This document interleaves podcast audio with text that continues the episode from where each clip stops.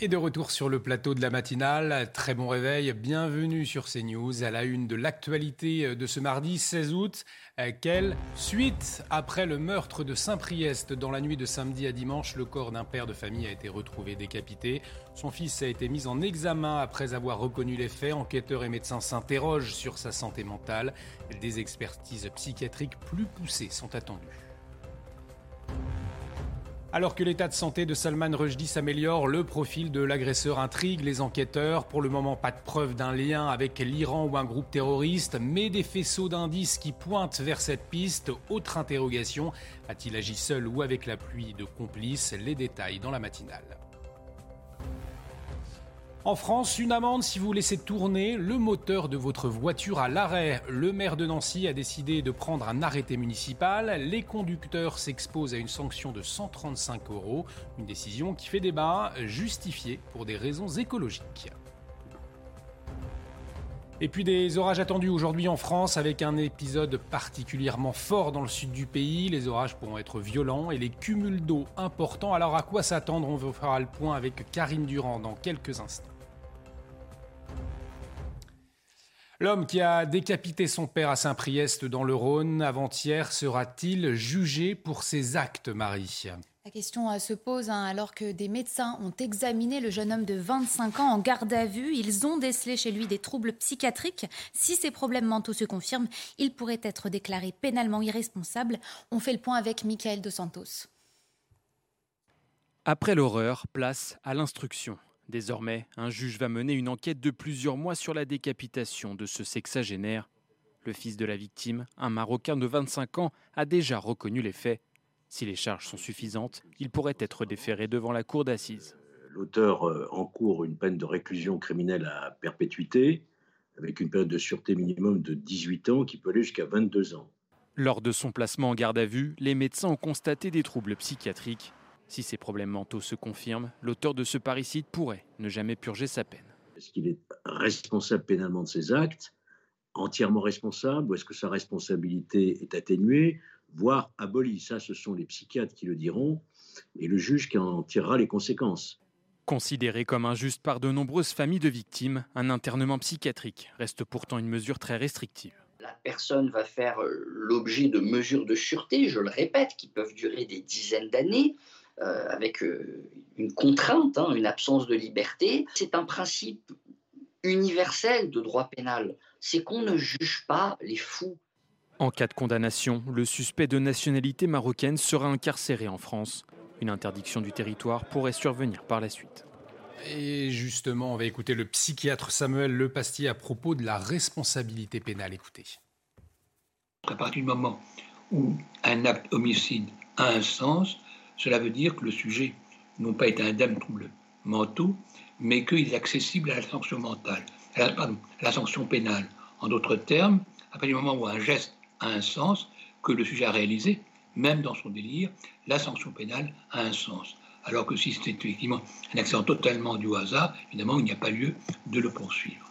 Miguel Dequin, on le voyait, le profil du suspect, euh, il interroge. Euh, comment travaillent vos collègues dans ces conditions quand on a un doute sur la santé mentale de l'auteur présumé et quelle relation aussi avec la famille des victimes? Alors, euh, dans un premier temps, on a recours euh, habituellement donc à des examens médicaux. Hein, donc, si euh, à la demande du procureur, il peut y avoir donc une expertise psy qui est réalisée. donc là, c'est ce qui semble s'orienter pendant le, temps de l'enquête.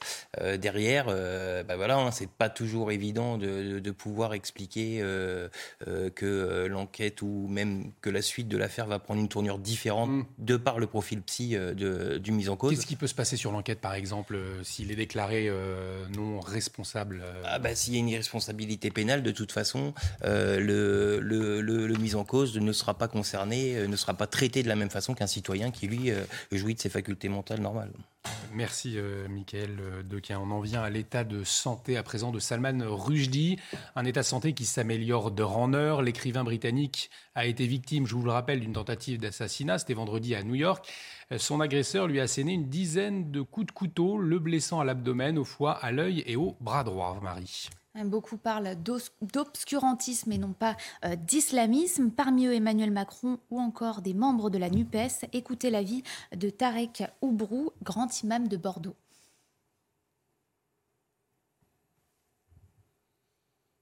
Pour ma part, l'islamisme, c'est un, mot qui recouvre beaucoup de réalités. Il y a d'islamisme de gauche, il y a d'islamisme pacifique, il y, a, plusieurs variantes. Maintenant, un islamisme, euh, pour le coup, euh, fanatique, criminel, terroriste. Donc il faut ajouter à l'islamiste terroriste, parce qu'il y a plusieurs variantes là-dessus, parce qu'il y a des partis politiques islamistes qui ne prennent pas la violence en tant que telle. Donc il faut, il faut préciser les termes, parce qu'entretenir l'ambiguïté sémantique ne résout pas la, problématique ceux, par exemple, qui parlent de la laïcité, ben, ben, la laïcité, c'est un concept. Il suffit pas de dire la laïcité pour expliquer la laïcité. Il ne suffit pas de dire islamisme pour expliquer un phénomène qui recouvre beaucoup de réalités. Et aujourd'hui, c'est donc le profil du suspect, euh, Adi Matar, qui interroge. Il se serait radicalisé en 2018 lors d'un voyage chez son père au Liban. Les dernières informations avec notre correspondante aux États-Unis, Elisabeth Guedel. Le FBI continue de fouiller le passé du jeune suspect de 24 ans, Adi Matar, un Américain d'origine libanaise. Sa mère a raconté dans les médias qu'il s'était radicalisé en 2018 lors d'un voyage au Liban chez son père. Il serait rentré complètement changé, replié sur lui-même et obsédé euh, par la religion. Les autorités américaines cherchent donc à savoir s'il a noué des liens avec les milieux djihadistes ou avec des radicaux iraniens. On en sait peu encore sur cet homme. On sait qu'il est né, qu'il a grandi aux États-Unis, que ces derniers temps, il vivait avec sa mère et ses deux sœurs dans le New Jersey, un État voisin de celui de New York. Il avait repéré où se trouvait Salman Rushdie. Il avait pris le bus jusqu'à Shotoka. Sur le lieu de l'événement, il avait acheté un billet pour assister à la conférence que devait euh, donner euh, Salman Rushdie vendredi. Euh, ce suspect a été inculpé pour tentative de meurtre et agression à l'arme blanche. Il a plaidé non coupable par la voix de son avocat commis d'office lors d'une première audience au tribunal. Une deuxième comparution est prévu vendredi. Retour en France avec les gendarmes qui étaient vigilants hier sur les routes en cette fin de week-end du 15 août. Beaucoup de monde circulait, notamment en Ille-et-Vilaine, Marie. Les gendarmes sont partis à la chasse aux grands excès de vitesse, première cause de mortalité sur les routes françaises. Et vous allez le voir, les conducteurs étaient pressés hier, un peu trop. Un reportage de Michael Chaillot. Passade break gris foncé, noir à 159 francs. Seuls les véhicules roulant à plus de 150 km/h sont arrêtés par les gendarmes sur cette autoroute entre Rennes et Caen limitée à 130. Le trafic est dense, retour de week-end du 15 août et de vacances oblige, et pourtant les interceptions s'enchaînent. Xanxia grise, 158 km/h. Une voiture commence pas en devant soi, bon bah c'est vrai qu'on a tendance à déboîter, c'est vrai que bon, c'est une voiture mais une facile de reprise donc voilà et puis euh, donc oui, on se laisse emmener. Ça peut. C'est pas entendable ce genre d'argument puisque de toute façon, eh bien, on est là pour euh, respecter la limitation de vitesse d'une part et adapter sa vitesse aux conditions de circulation. En 2h30, les gendarmes relèvent 17 infractions, dont deux dépassent de plus de 40 km/h la vitesse autorisée, ce qui entraîne une rétention immédiate du permis de conduire. Aujourd'hui, la vitesse, c'est 43% des causes euh, de, des accidents mortels. Nous avons de grands excès de vitesse avec des, des gens qui sont parfaitement conscients qu'ils prennent des risques pour eux et pour les autres. Ces Irlandais pressés de prendre le ferry à Saint-Malo ont été contrôlés à 176 km/h. Le conducteur de l'Axantia, avec ses deux enfants à l'arrière, a vu son véhicule immobilisé. Il n'était pas assuré. Michael Dequin, on vient de le voir, 17 hein. euh, infractions euh, en 2h30. On nous rappelait que 43% des accidents sont liés euh, à la vitesse en cette période estivale. C'est indispensable de mettre en place des, opérations de contrôle de genre oui, c'est indispensable euh, et, on le voit de toute façon, on ne peut pas se permettre de laisser euh, toute forme de laxisme en matière, euh, en matière de, sécurité. Là, on parle de sécurité routière. je pense qu'il faut être très présent, il faut contrôler et il faut montrer à l'automobiliste, parce que bah, on a tendance un petit peu à se relâcher, mmh. bah, que les forces de l'ordre sont présentes et qu'on ne peut pas se permettre de faire tout et n'importe quoi, même quand on part en vacances. Le gouvernement ne laissera pas tomber les milliers de Français euh, à avoir été touchés par les incendies cet été. Le gouvernement qui promet des aides fiscales à tous les sinistrés, Marie. Oui, particuliers, entreprises, collectivités, un dispositif va être mis en place pour les aider financièrement. Le ministre des Comptes publics, Gabriel Attal, a promis la création d'une cellule incendie d'ici la semaine prochaine en lien avec les URSAF. Alors Jean-Baptiste Giraud, on peut s'interroger. Donc le gouvernement qui promet des aides fiscales à tous les sinistrés. Donc déjà, à quoi s'entendre? Est-ce que ça là viendra finalement en complément des assurances? Alors, ça vient surtout dire que le gouvernement ne peut pas tout et que les assurances vont faire leur job, c'est-à-dire euh, eh bien indemniser les victimes, euh, car là, on promet de ne pas prélever euh, telle ou telle taxe, par exemple la taxe foncière, euh, la taxe d'habitation. Et si vous l'avez déjà payé par mensualisation, ce qui est le cas de beaucoup de gens, eh bien, il va falloir vous réclamer en disant rendez-moi la taxe que vous avez déjà prélevée. Même chose pour euh, l'impôt sur le revenu. On dit oui, oui, en septembre, et en plus, il faut se réveiller avant la mi-septembre. En septembre, on ne vous prélèvera pas l'impôt sur le revenu, sauf qu'on l'a douce déjà payé avec la mensualisation. Mmh. Donc, ce sont des non-mesures. C'est surtout un message du gouvernement qui consiste à dire on ne peut pas tout on ne peut pas tout. Et là, ce sont aux assureurs de prendre leurs responsabilités et d'indemniser le plus vite possible, ce qui est souvent un, vrai sujet lorsqu'on est victime d'un sinistre, d'indemniser le, plus vite possible les victimes. Merci pour cet éclairage, Jean-Baptiste Giraud. Sans transition, tout de suite, place au sport et on va parler football. Votre programme avec Citia Immobilier. Pour tous vos projets, pensez Citia Immobilier. Bien chez soi.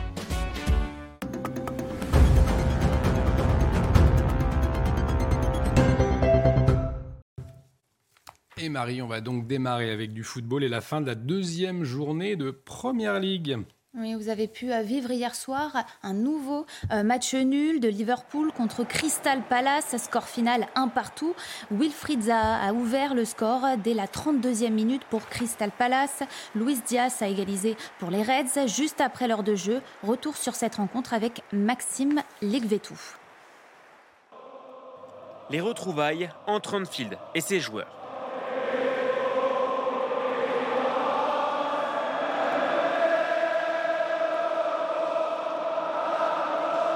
Des Reds en quête d'un premier succès cette saison, tout comme Patrick Vieira et Crystal Palace.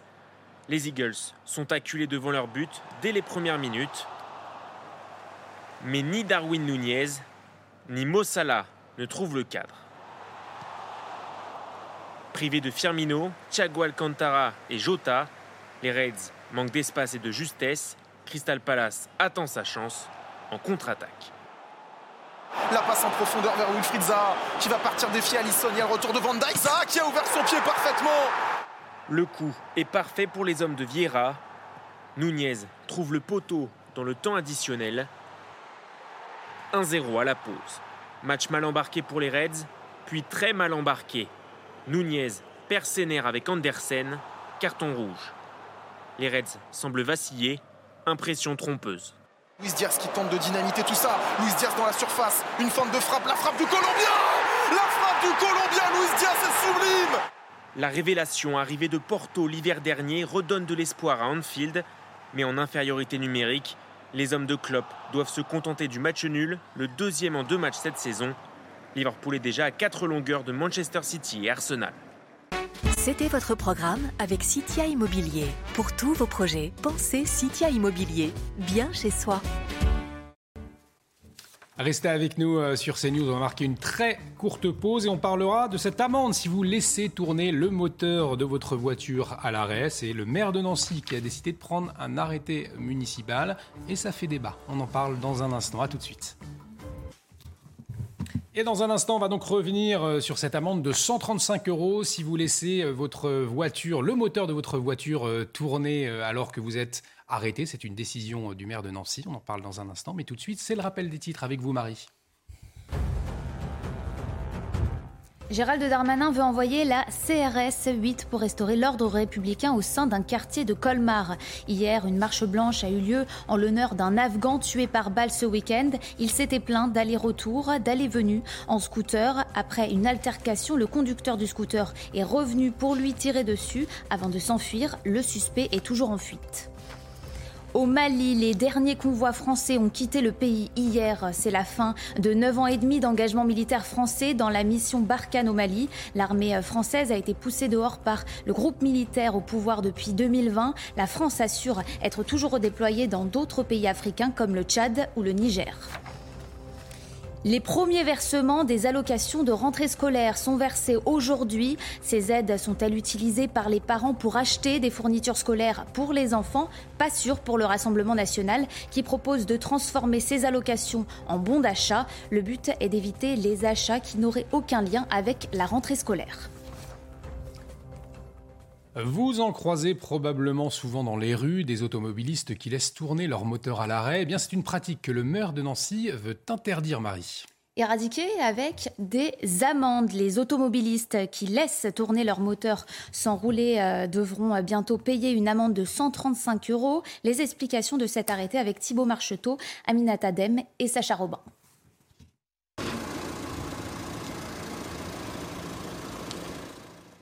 Cette habitude pourrait vous coûter cher. Mathieu Klein, le maire socialiste de Nancy, vient de signer un arrêté pour verbaliser les voitures qui tournent hors de la circulation. Couper son moteur en stationnement ou à l'arrêt en dehors de la circulation, c'est un geste de bon sens. Pourtant, cette mesure de santé publique et de sobriété énergétique n'est pas assez connue et pas assez respectée. C'est pourquoi j'ai signé aujourd'hui un arrêté. Des exceptions sont prévues pour cet arrêté, comme par exemple les véhicules de secours aux personnes les véhicules de service public en intervention, les camions frigorifiques transportant des denrées alimentaires, mais aussi le préchauffage des moteurs en cas de température négative. Une mesure écologique de bon sens Pas tout à fait, selon cette association d'automobilistes. Laisser tourner son moteur, évidemment, euh, ça pollue, mais le couper en permanence et le rallumer, euh, ça pollue à peu près euh, autant. C'est vraiment une fausse bonne idée. Voilà, c'est un, petit harcèlement de plus pour les automobilistes. À noter que couper son moteur à l'arrêt est une obligation à Londres, en Belgique et en Suisse, mais également en France par un arrêté ministériel de 1963 qui est cependant tombé en désuétude. Paul Sugy, alors on, l'a entendu, hein, il serait moins polluant de laisser tourner son moteur euh, à la, son moteur plutôt que de l'éteindre puis le rallumer. Je, me perds. Euh, est-ce qu'il a été trop vite, le maire de Nancy, dans cette euh, décision? Bon, euh, de toute évidence, laisser son moteur allumé lorsqu'on pourrait le couper pour un arrêt de quelques minutes, certainement pas bien, comme dire mm. des gros mots ou, pas, ou jeter des piles alcaïnes dans la poubelle au lieu de les mettre dans un centre de tri, par exemple. C'est une mesure qui semble effectivement responsabiliser davantage les gens. Moi, je crains qu'en fait, le résultat soit tout l'inverse. C'est-à-dire que plus on va pénaliser euh, la question écologique et en particulier le comportement des automobilistes, leur responsabilité, y compris écologique, et plus en fait on va recréer un jeu du chat et de la souris, c'est-à-dire qu'en fait on est en train à bas bruit de changer quasiment de nature le sens de la répression euh, des infractions commises par les, conducteurs. C'est-à-dire que euh, normalement le code de la route vise à faire en sorte que la conduite des uns et des autres soit harmonieuse et que on, on respecte les autres usagers de la route. Et maintenant, quand on va sanctionner par exemple les véhicules où il y a une seule personne dans l'habitat et qui circulent sur la mauvaise voie, ou quand on va aller chercher euh, les conducteurs qui laissent leur véhicule allumé, euh, leur, leur, moteur allumé à l'arrêt, eh bien, on est dans une espèce de police écologique euh, qui ne vise plus du tout au même but que lorsque l'on fait respecter les feux rouges ou les limites de vitesse, si vous voulez. Donc, c'est quasiment un changement de nature de la, la répression des automobilistes. Voilà. Maintenant, le résultat sera toujours le même, c'est-à-dire qu'on va exaspérer les personnes qui peut-être auraient été de bonne volonté si on leur avait demandé correctement les choses en faisant appel à leur bon sens, à leur responsabilité. Mmh. Là, cette fois-ci, c'est le jeu du chat et de la souris. Voilà, au passage, évidemment, ça reste exaspérant quand on voit par exemple dans la cour de l'Elysée tous les véhicules, toutes les berlines qui sont euh, moteurs euh, allumés pendant une heure et demie de Conseil des ministres. On se dit, bah, il y a quelque chose qui n'est pas normal, qui n'est pas intelligent. Mais c'est pas cinq minutes pour aller chercher sa baguette. C'est pas cinq minutes pour aller faire, euh, des courses, par exemple, mais de toute façon, on y gagnera toujours en faisant, à mon avis, appel à l'intelligence collective plutôt qu'en faisant appel à la peur du gendarme. Jean-Baptiste Giraud, peut-être une réaction à oui, oui, évidemment. le mot que l'on n'a pas dit dans ce reportage, c'est le mot climatisation. Quand il fait 20 degrés ou quand il fait 15 euh, degrés, pas besoin de laisser son moteur allumé. Quand il fait 40, à l'inverse, imaginez euh, le policier municipal qui va frapper au carreau. Vous avez votre moteur euh, allumé, il fait c'est 135 euros d'amende. Oui, mais monsieur, il fait 40 degrés, j'ai un bébé derrière. Mm. Ah oui, mais c'est pas prévu par l'arrêté municipal. Il y a un moment où il faut faire preuve un petit peu de bon sens allumer son moteur quand il fait très très chaud, quand avec des personnes à l'intérieur, des personnes âgées, des enfants qui ont besoin de la clim parce que sinon c'est tout de suite étouffant, c'est rationnel. Le laisser allumer alors qu'il n'y a pas de raison, c'est une bêtise. Allez, une bonne nouvelle. À présent, à, Paris, de 18 nouveaux bouquinistes vont prendre leur quartier sur les quais de Seine. C'est une très bonne nouvelle donc pour la profession, car elle peinait à recruter de nouveaux libraires, Marie. La mairie a lancé un appel à candidature en novembre dernier. Elle a reçu 71 profils et en a sélectionné 18. Reportage de Sacha Robin avec le récit d'Aminata Dem. les autres Ils sont incontournables sur les quais parisiens. Rachid fait partie des 18 nouveaux bouquinistes ayant répondu à l'appel à candidature de la mairie de Paris. Rien ne le prédestinait à ce métier, et pourtant. Avant j'étais marin, j'étais mécanicien marin. Je travaillais euh, sur les bateaux et notamment à la pêche industrielle. J'ai fait le choix d'exercer ce, métier-là. Je suis retourné un peu euh, à ma passion. Investir dans ces fameuses boîtes vertes et vivre de sa passion est une fierté pour Rachid, un atout non négligeable pour réussir dans ce milieu. Moi, j'aimerais qu'il y ait plus de dossiers de gens qui, qui, nous ont fréquentés avant de poser leur candidature ou qui, euh, depuis qu'ils ont posé leur candidature, ont commencé à, voir, à venir assidûment sur les quais pour, pour voir les prix euh, qu'on pratique, qu'est-ce qu'on vend, comment on vend, comment, comment le métier se fait. Je veux dire, euh, ça s'improvise pas, c'est un métier. Une véritable profession que la mairie de Paris souhaite protéger et conserver. En tout, 230 libraires se partagent les quais parisiens. Une prochaine sélection de nouveaux bouquinistes devrait avoir lieu l'année prochaine.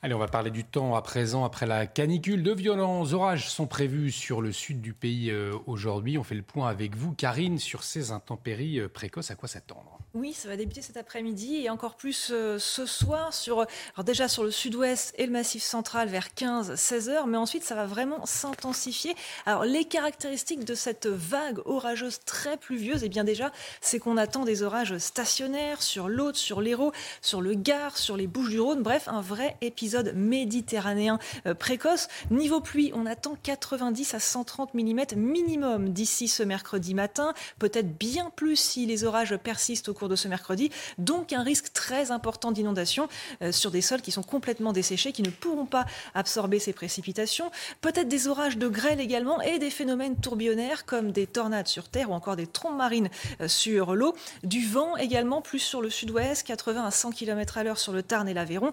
Et puis pour les vacanciers, attention, des vagues au moins 1m50 sur le golfe du Lion, donc euh, danger notamment pour les activités nautiques. Alors une vigilance de Météo France vient d'être émise avec cinq départements en orange, Tarn, Aveyron, Hérault, Gare et Aude. Bref, un épisode qui est très précoce. Hein. Effectivement, en général, ce genre d'épisode méditerranéen, euh, c'est plutôt à l'automne, en septembre, octobre et même novembre qu'on les rencontre. Donc c'est particulièrement précoce. Ce n'est pas inédit. Il faut rappeler qu'on a connu une situation euh, assez similaire, notamment en août 2006 ou encore en août 2018. Donc ce n'est pas la première fois, mais c'est quand même rare. Ça n'arrive pas euh, tous les ans à cette époque de l'année. En août, en général, le temps reste très sec en Méditerranée. Donc on n'a pas ces violents orages très pluvieux, mais comme quoi c'est possible. Et c'est déjà arrivé notamment après les canicules des dernières années. Merci beaucoup Karine. On vous retrouve dans quelques minutes pour un, nouveau point météo, bien évidemment. Et avant de marquer une pause, on va regarder, Marie, euh, ces images spectaculaires, hein, une scène de, de chaos. C'était samedi à Shanghai, en Chine, des clients du magasin Ikea qui forcent les portes pour fuir le magasin. Il fuit les autorités sanitaires qui voulaient les mettre en quarantaine. Un cas de Covid-19 avait été signalé dans le magasin un peu plus tôt. Les autorités ont tenté de bloquer les portes, mais les clients ont continué à se bousculer pour sortir. Effectivement, des images impressionnantes. Allez, on va marquer une pause. Dans un instant, on va parler euh, économie avec vous, Jean-Baptiste Giraud. On va s'intéresser à la prochaine Coupe du Monde de football et elle pourrait être une aubaine pour les fabricants de téléviseurs. A tout de suite sur CNews. De retour sur le plateau de la matinale, bienvenue euh, si vous nous rejoignez. On va s'intéresser au marché euh, des téléviseurs tout de suite. Euh, avec vous, Jean-Baptiste Giraud. Alors, avec un recul de 16% des ventes l'an dernier, les fabricants de téléviseurs et les enseignes spécialisées eh bien, espèrent profiter d'un effet Coupe du Monde à la rentrée. Effectivement, parce que nous sommes quasiment à trois mois de cette Coupe du Monde. Et euh, évidemment, le marché des ventes de téléviseurs avait été fortement impacté par les confinements à répétition pendant la crise du Covid. Imaginez-vous qu'il s'est vendu 5 millions de téléviseurs en France métropolitaine en 2020 contre seulement 4,4 millions l'année précédente, en 2019. Résultat, l'an dernier, 2021, eh bien, le marché s'est tassé. On pourrait même parler euh, en fait des effondrement avec un recul de 16% des ventes, soit 3,9 millions de téléviseurs vendus seulement. Mais et c'est ce qui sauve les fabricants. Eh bien, comme on achète un téléviseur plus grand, avec plus de fonctions intégrées, on achète un téléviseur et puis avec euh, une image 4K mm. et plein de fonctionnalités, eh bien, on est prêt à le payer plus cher. Résultat des courses, les fabricants de téléviseurs ont quand même gagné plus d'argent l'an dernier. Leur chiffre d'affaires a progressé légèrement de 1,7%. Euh, image Ultra HD, euh, on a dit téléviseur 4K, mm. technologie OLED ou mini OLED. Tout cela, ça nous donne une télévision qui fait 46 pouces, alors moi je vous l'ai traduit en centimètres parce qu'on parle pas en pouces, hein, on est français, on n'est pas anglo-saxon. Ça veut dire qu'aujourd'hui, le téléviseur standard du français fait 1m20 de diagonale. Il y a seulement 5 ans, eh bien, le téléviseur, il faisait moins d'un mètre euh, de, non pas de largeur, mais vous savez, donc de diagonale. Euh, à noter un point important, le prix du poste, le Mhm. prix du poste a augmenté de près de 20% l'an dernier. Résultat des courses, euh, soit 95 euros. Résultat des courses, aujourd'hui, vous achetez un téléviseur en dépensant plus de 500 euros. Mais attention, attention, comme un tiers du marché est tiré par les téléviseurs haut de gamme, eh bien, un téléviseur haut de gamme, c'est plutôt 1500, 2000 euros, voire plus encore. Et donc les fabricants comptent beaucoup sur l'effet euh, Coupe du Monde pour doper les ventes? Oui, parce qu'ils aimeraient bien en pouvoir en vendre plus. En même temps, ils sont un petit peu pris en étau avec une autre contrainte, celle de la pénurie de puces. Il n'y a pas que le marché de l'automobile ou les smartphones qui sont impactés par cette euh, pénurie de, puces. Les fabricants de téléviseurs, donc, eh bien, on met plutôt les puces dans, des téléviseurs haut de gamme qu'on va vendre plus cher. Il y a une vraie inconnue en fait pour cet espoir de vente dopée des téléviseurs, c'est eh bien euh, le pouvoir d'achat. Avec une inflation qui est mesurée à plus de 6% à la fin du mois, peut-être 7% en septembre, est-ce que les Français vont casser leur tirelire pour acheter un téléviseur dont, rappelons-le, en fait, ils n'ont pas besoin? Parce que les téléviseurs qu'on achète aujourd'hui, ils ne sont pas destinés à, à remplacer un poste qui est tombé en panne, ils remplacent un poste qui est moins grand que le précédent et qui a moins de fonctionnalités. Merci beaucoup euh, Jean-Baptiste Giron. On vous retrouve tout à l'heure pour votre chronique euh, éco. Euh, tout de suite, la météo des plages et la météo. Votre programme avec Citia Immobilier. Pour tous vos projets, pensez Citia Immobilier. Bien chez soi.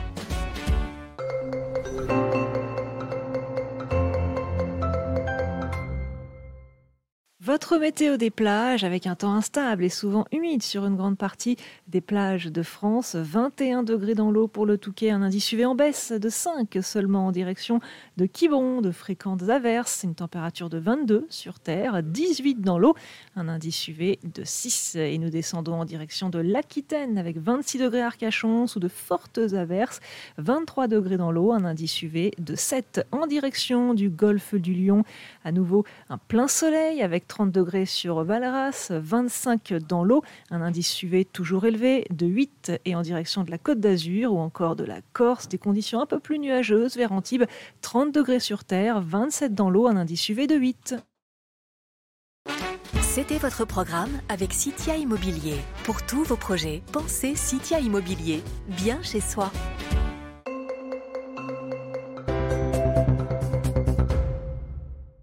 La météo avec BDOR. L'agence BDOR vous donne accès au marché de l'or physique. L'agence BDOR, partenaire de votre épargne.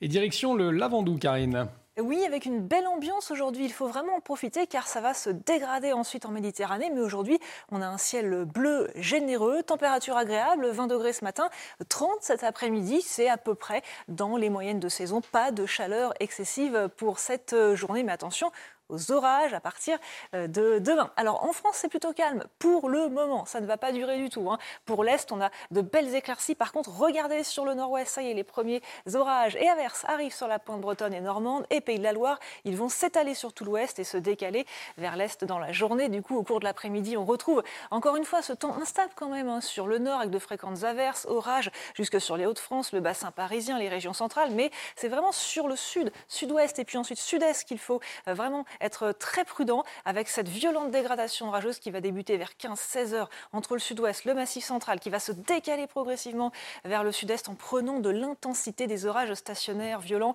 avec de gros cumuls de pluie susceptibles d'entraîner des inondations. Les températures, elles, sont agréables ce matin avec 18 sur Paris et 21 sur Nice-Cannes, à peine 11 en Haute-Loire et au cours de l'après-midi, de la chaleur modérée en France avec jusqu'à 33 degrés du côté de Perpignan, 34 du côté de Toulouse, un petit peu de fraîcheur sur la pointe bretonne, 22 et 27 pour la capitale. Les prochains jours, grande prudence encore ce mercredi avec la poursuite de cet épisode méditerranéen en direction cette fois-ci de la Provence-Alpes-Côte d'Azur des Bouches du Rhône avec encore des orages très pluvieux le matin et peut-être même une grande partie de la journée et une ambiance un peu moins euh, violente au cours des prochains jours mais toujours avec des orages entre ce jeudi et ce vendredi accompagnés d'une baisse des températures avant une nouvelle hausse prévue pour le week-end et la semaine prochaine. La météo avec BDOR. L'agence BDOR vous donne accès au marché de l'or physique. L'agence BDOR, partenaire de votre épargne. De retour sur le plateau de la matinale, bienvenue si vous nous rejoignez à la une de l'actualité de ce mardi 16 août. À Sevran, les habitants qui pointent un quartier pour son insécurité, celui des Baudottes.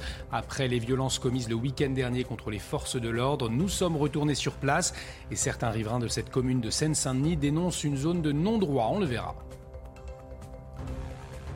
Quelle suite après le meurtre de Saint-Priest dans la nuit de samedi à dimanche? Le corps d'un père de famille a été retrouvé décapité. Son fils a été mis en examen après avoir reconnu les faits. Enquêteurs et médecins s'interrogent sur sa santé mentale. Des expertises psychiatriques plus poussées sont attendues. Et puis l'armée française a définitivement quitté le Mali. Six mois après la décision d'Emmanuel Macron de mettre fin à l'opération Barkhane, les derniers soldats sont partis hier. Barkhane qui avait pour but de repousser les offensives djihadistes dans la région du Sahel. 59 soldats français ont perdu la vie au cours de cette opération extérieure. Après les violences de ce week-end commises contre les forces de l'ordre à Sevran, nous sommes retournés sur place. Une patrouille de police avait été prise à partie euh, par un groupe de jeunes maris. Nous sommes allés demander aux habitants s'ils se sentaient en sécurité et les Sevranais sont mitigés. Un quartier en particulier semble poser problème, celui des Bedottes. Thibaut Marcheteau et Loïc Tontat. Au cœur de la Seine-Saint-Denis, la ville de Sevran compte 50 000 habitants. À la question Vous sentez-vous en insécurité dans votre ville? Les Sevranais sont mitigés et pointent du doigt un quartier en particulier. Moi, je pense que ça dépend des, de comment on dit, des quartiers. Parce que moi, je suis juste derrière l'église Saint-Martin, au niveau de l'ancien commissariat. Donc euh, là-bas, c'est vraiment calme, c'est une zone vraiment tranquille. Maintenant, ça dépend si on a Baudot. Généralement, c'est Baudot qui. Même ici, ça chauffe, mais c'est Baudot. C'est-à-dire, euh, c'est vrai que quand on parle de Sevran, c'est les Baudottes. Euh, on dit toujours euh, Ah, vous habitez au Baudottes. non, il n'y a pas que les Baudottes à Sevran. Les Baudottes, c'est ce quartier au nord-est de la ville. Samedi dernier, c'est ici qu'un guet-apens a été tendu aux policiers en patrouille. Leur véhicule s'est vu être la cible de mortiers d'artifice et de pierres à plusieurs reprises. Pour cet habitant qui est à Sevran depuis de nombreuses années, l'évolution de ce quartier n'est pas allée dans le bon sens jusqu'à une situation de non-retour. Ici, la loi, la, loi n'est pas totalement à l'état, il faut dire les choses. Hein. Puisqu'ils peuvent tirer, ils, peuvent, euh, ils affrontent la police. C'est malheureux à dire, mais c'est comme ça. Au début du mois, des policiers et des pompiers ont déjà été pris pour cible dans ce même quartier de Sevran. Paul Sugy, on a entendu ces riverains parler de cette zone de, non-droit. Hein. C'est un quartier euh, bien identifié. Euh, comment est-ce qu'on en est arrivé là? Selon vous, quelle est euh, votre analyse? Et, finalement, comment les, pouvoirs politiques, le pouvoir politique peut s'emparer de, ces zones? Oui, les raisons qui euh, amènent à cette espèce effectivement de zone de non-droit sont déjà assez bien connues, assez bien commentées. Simplement, je pense que euh, ce que souligne votre reportage, et euh, il est admirable pour ça, c'est à quel point est-ce que les habitants peuvent parfois vivre un enfer. C'est-à-dire que ça montre bien que le sujet n'est pas simplement respecter la loi ou de respecter la République. On peut parler de reconquête républicaine, on peut parler, c'est très bien, c'est très important, mais c'est symbolique, c'est presque idéologique. et en fait, la véritable question, c'est ce droit qui devrait être inconditionnel et respecté partout à la tranquillité de la vie privée. C'est-à-dire que lorsque l'on rentre du travail le soir, lorsque l'on essaie de faire dormir ses enfants la nuit, lorsque l'on veut se reposer le week-end, on, on doit avoir le droit d'être. La tranquillité, c'est pas simplement la sécurité physique, c'est pas simplement savoir que je vais sortir dans ma rue sans, courir le risque d'être agressé. C'est aussi simplement ne pas avoir les bruits des pétaradages de feux d'artifice tirés contre le commissariat ou je ne sais quoi aussi, euh, qui même s'ils ne troublent pas la sécurité physique des habitants, eh bien euh, malgré tout atténuent leur bien-être. Et l'expression qu'avait employée Emmanuel Macron, c'était dans une interview au Figaro il y a de cela maintenant deux ans de droit à la tranquillité partout et pour tous, euh, je crois qu'elle est, elle est bonne, c'est celle qui est juste, mais maintenant il faut des actes. C'est-à-dire qu'on parle beaucoup d'inégalités territoriales à tous les niveaux. Mmh. Là, celle-ci, elle est flagrante. On a bien vu le zonage que, que, fait votre reportage. Il y a des endroits où des habitants dorment tranquille la nuit, des endroits où non. Et ça, c'est un fléau qui doit être euh, pris euh, à bras le corps. Dans l'actualité également, et vous interviendrez juste après Paul, l'homme qui a décapité son père à Saint-Priest dans le Rhône avant-hier, et cette question, est-ce qu'il sera jugé pour ses actes, Marie? La question euh, se pose depuis que des médecins ont examiné le jeune homme de 25 ans en garde à vue. Ils ont décelé euh, chez lui des troubles psychiatriques. Si ces problèmes mentaux se confirment, il pourrait être déclaré pénalement irresponsable. Toutes les dernières informations avec notre journaliste police-justice, Sandra Buisson. Face aux enquêteurs, mais aussi aux magistrats, l'homme de 25 ans a reconnu les faits, le meurtre et la décapitation de son père, âgé de 60 ans, ce week-end dans les rues de Saint-Priest. Connu euh, de la police pour des faits de droit commun, des différents familiaux sur fond d'alcoolisation et de stupéfiants, le suspect est inconnu euh, du renseignement euh, territorial. Quand il a été interrogé sur le crime après son arrestation, il s'est montré très confus dans ses explications, laissant enquêteurs et magistrats avec plus de questions que de réponses sur de potentiels troubles psychiatriques, des troubles que les médecins ont également constatés lorsqu'ils ont examiné le suspect euh, pour voir si son état était compatible avec un placement en garde à vue. Les magistrats ont donc demandé qu'un examen psychiatrique soit réalisé dans la foulée de son placement en détention euh, provisoire dans les jours qui viennent, donc pour qu'il puisse être placé en unité hospitalière spécialement aménagée si cela euh, s'avère nécessaire. L'information judiciaire ouverte pour meurtre sur ascendant va maintenant devoir déterminer les raisons euh, de son passage à l'acte et affiner la personnalité du suspect par le biais d'expertises psychiatriques et psychologiques. Paul, nous sommes donc là euh, face à, des faits euh, terribles, hein, une décapitation, et puis, eh bien, on se dirigerait vers une sanction pénale qui ne pourra pas être prononcée au, vu de la santé mentale de l'auteur présumé. Bah, c'est une des hypothèses. Elle existe chaque fois que malheureusement un crime est commis en France. je ne peux évidemment pas me prononcer sur ce qui s'est passé euh, exactement et sur la euh, motivation exacte de cette personne. Est-ce qu'elle était consciente ou non de ses faits, de, ses faits et gestes? Simplement, ce que je souligne, euh, et je me le permets, c'est que la décapitation aujourd'hui, c'est un acte qui porte une signature identitaire, culturelle particulière, qui a fait irruption dans les, faits divers qui viennent troubler nos chroniques estivales ou non d'ailleurs et qu'il euh, s'est imposé avec l'éruption de la barbarie euh, islamiste sur notre sol. Euh, voilà, c'est pas anodin. Alors que derrière, il soit repris par des fous, peut-être, on verra, mm. c'est ce que l'enquête pourra dire. Mais en tous les cas, c'est pas anodin de voir le déplacement vers ce type de, méthode extrêmement cruelle et barbare et qui, pour le coup, est une importation que, que, nous ne connaissions pas avant et qui maintenant surgit dans nos faits divers. Effectivement, un mode opératoire qui fait euh, froid dans le dos. On en vient à la fin de l'opération Barkhane au Mali et, cette question ce matin, comment prévenir le terrorisme après le départ de l'armée française du Mali? Les convois euh, ont, quitté, euh, ont fini de quitter la base de Gao hier. L'armée française qui assure toujours être déployée dans d'autres pays africains comme le Tchad ou le Niger. Les précisions tout de suite de Michael Dos Santos. Emmanuel Macron l'avait annoncé en février dernier la France et ses partenaires engagés dans des missions de lutte contre le terrorisme ont pris la décision de retirer leur présence militaire au Mali. Ce lundi, les derniers soldats français de l'opération Barkhane ont quitté Gao, leur dernière base militaire située au nord du Mali. Déployé il y a neuf ans pour lutter contre les djihadistes, le retrait des troupes a été exigé par l'agent au pouvoir. Un départ non sans conséquences. Le nord de l'Afrique, c'est pratiquement le sud de l'Europe. Donc tout ce qui se passe au Sahel, toutes les instabilités qui peuvent se produire au Sahel, ont des conséquences, auront des conséquences directes sur l'Europe. Il faut absolument européaniser l'opération qui, euh, qui succédera à Barkhane. Après avoir quitté le Mali, les troupes françaises de l'opération Barkhane ont rejoint le Niger, l'un des pays de la région du Sahel où ils restent engagés. Euh, les groupes terroristes existent toujours, hein. c'est-à-dire que si euh, on, quitte le, on, quitte cette zone, les forces africaines auront la plus grande difficulté à les empêcher de progresser. Donc pour l'instant, il est évident que nous, restons et nous ne resterons dans cette zone qu'à la demande et qu'avec l'accord des autorités politiques locales. Au Sahel, la présence militaire sera divisée par deux d'ici à la fin de l'année. Dans la région, 59 soldats français y ont perdu la vie. De l'économie à présent avec en Grande-Bretagne les Anglais qui refusent de payer leurs factures d'électricité et de gaz. Ils se rebellent face à une hausse des prix de l'énergie. Alors Jean-Baptiste Giraud, nous en France, on a le paquet pouvoir d'achat qui a été voté justement pour faire face à ces hausses du prix de, l'énergie. Euh, pour autant, est-ce que ça va être tenable? Ça va être difficilement tenable. Vous avez vu que EDF, alors même que son principal actionnaire est l'État et que l'État a prévu de renationaliser cette entreprise, eh bien, a saisi le Conseil d'État pour réclamer euh, les 8 milliards de manque à gagner du fait des tarifs bloqués de l'électricité. Mm. En Allemagne, euh, on vient d'annoncer, le gouvernement vient d'annoncer que une taxe supplémentaire sur le prix du kilowattheure électrique de près de 3 centimes s'appliquera dès la rentrée et qu'on créera une aide spéciale pour les foyers foyers les plus modestes. Non, euh, techniquement, nous ne sommes pas isolés en Europe. Mhm. Nous n'avons pas une énergie moins chère que les autres parce que nous sommes plus malins. Euh, en réalité, avec notre parc nucléaire qui est à moitié à l'arrêt, nous avons même souvent une énergie qui est plus chère que celle de nos voisins.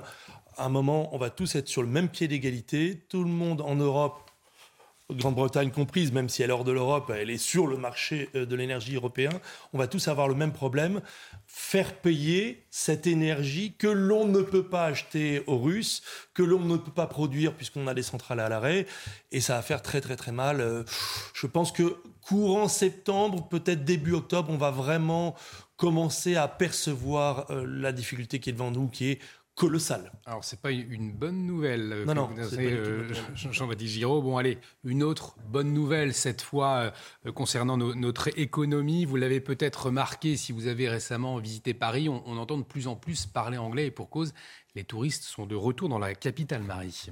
En l'absence des Russes, les Américains sont euh, les touristes majoritaires et vous allez le voir, cet afflux de visiteurs donne un second souffle à l'économie du pays. Célia Judas. Elle est l'une des villes les plus visitées au monde. Avec la réouverture des frontières, les touristes étrangers peuvent enfin revenir à Paris. Mais face à l'afflux des visiteurs, mieux vaut s'organiser.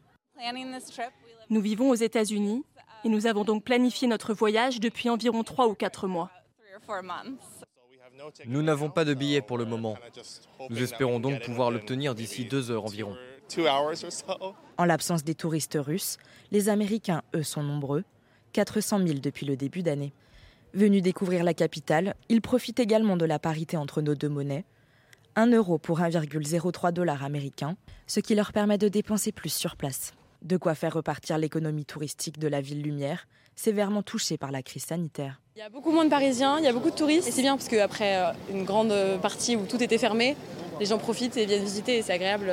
En 2022, 33 millions de visiteurs sont attendus à Paris, contre 38 millions en 2019. Et sans transition, le sport. On va parler natation.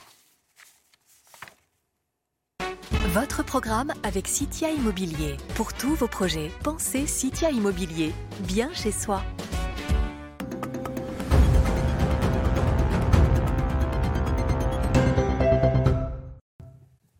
Et à la une de l'actualité sportive, donc de la natation aujourd'hui, Marie.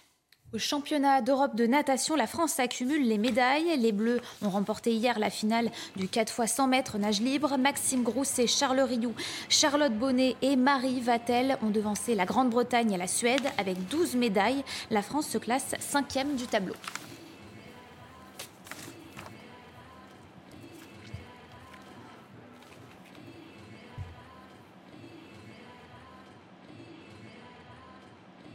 C'était votre programme avec Citia Immobilier. Pour tous vos projets, pensez Citia Immobilier. Bien chez soi. Policier agressé dans un quartier de Sevran ou encore euh, meurtre euh, à Colmar après une risque. Comment euh, restaurer l'ordre républicain dans certains territoires? On va en parler dans un instant avec vous, Mickaël Dequin, secrétaire départemental adjoint des Hauts-de-Seine, unité SGP Police.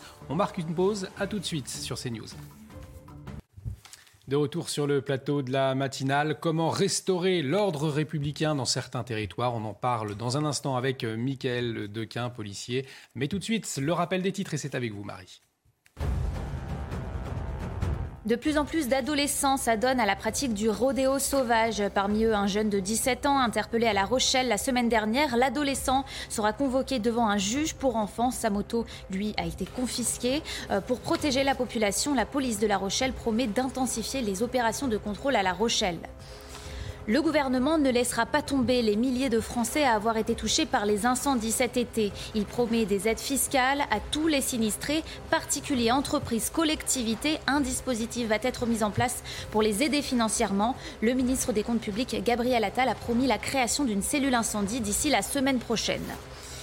En région parisienne, 15 tonnes de protoxyde d'azote ont été saisies dans les Hauts-de-Seine. Euh, C'est la plus grande saisie de gaz hilarant, ce produit utilisé euh, pour ses, ses- effets euphorisants. Euh, Les faits remontent au 7 août dernier à Châtillon lors d'un refus d'obtempérer de la part d'un conducteur. La police judiciaire a ensuite remonté le trafic illégal. Les enquêteurs cherchent à identifier les organisateurs. Policier agressé dans un quartier de Sevran ou encore meurtre à Colmar après une risque. Comment restaurer l'ordre républicain dans certains territoires À Colmar, justement, le ministre de l'Intérieur a annoncé l'envoi de la CRS 8 une unité mobile spécialement créée pour pouvoir intervenir rapidement sur le, tout le territoire. Mais est-ce que cela est suffisant? On va en parler avec vous, euh, Michael Dequin. Je le rappelle, secrétaire départemental adjoint Haute-Seine, unité SGP euh, Police. Donc après la, la RIX, à Colmar et le meurtre d'un Afghan. Gérald Darmanin, on l'a vu à l'instant, tweet a annoncé l'envoi sur place de la CRS 8. Pour commencer, précisez-nous, c'est quoi cette fameuse CRS 8 c'est une CRS hein, qui est, euh, on l'a vu euh, de par les derniers faits d'actualité, euh, souvent utilisée pour calmer un petit peu le jeu sur des territoires où ça devient compliqué pour les forces de l'ordre présentes au sein des commissariats locaux. bon, d'un point de vue purement syndical, je crois que c'est un petit peu limité sur le, la longueur. En fait, on se retrouve avec donc des unités comme la CRS 8 qui est utilisée. Mhm. On répond à une problématique à l'instant T. Euh, très bien pour les habitants, très bien pour, euh, euh, les, usagers ou même les personnes qui sont en difficulté dans ces quartiers. Mais après, derrière, qu'est-ce qui se passe? Parce qu'effectivement, on le voyait dans notre reportage à Sevran, l'insécurité et la délinquance se, cantonne vraiment euh, à des zones. Hein. Là, c'était très clair.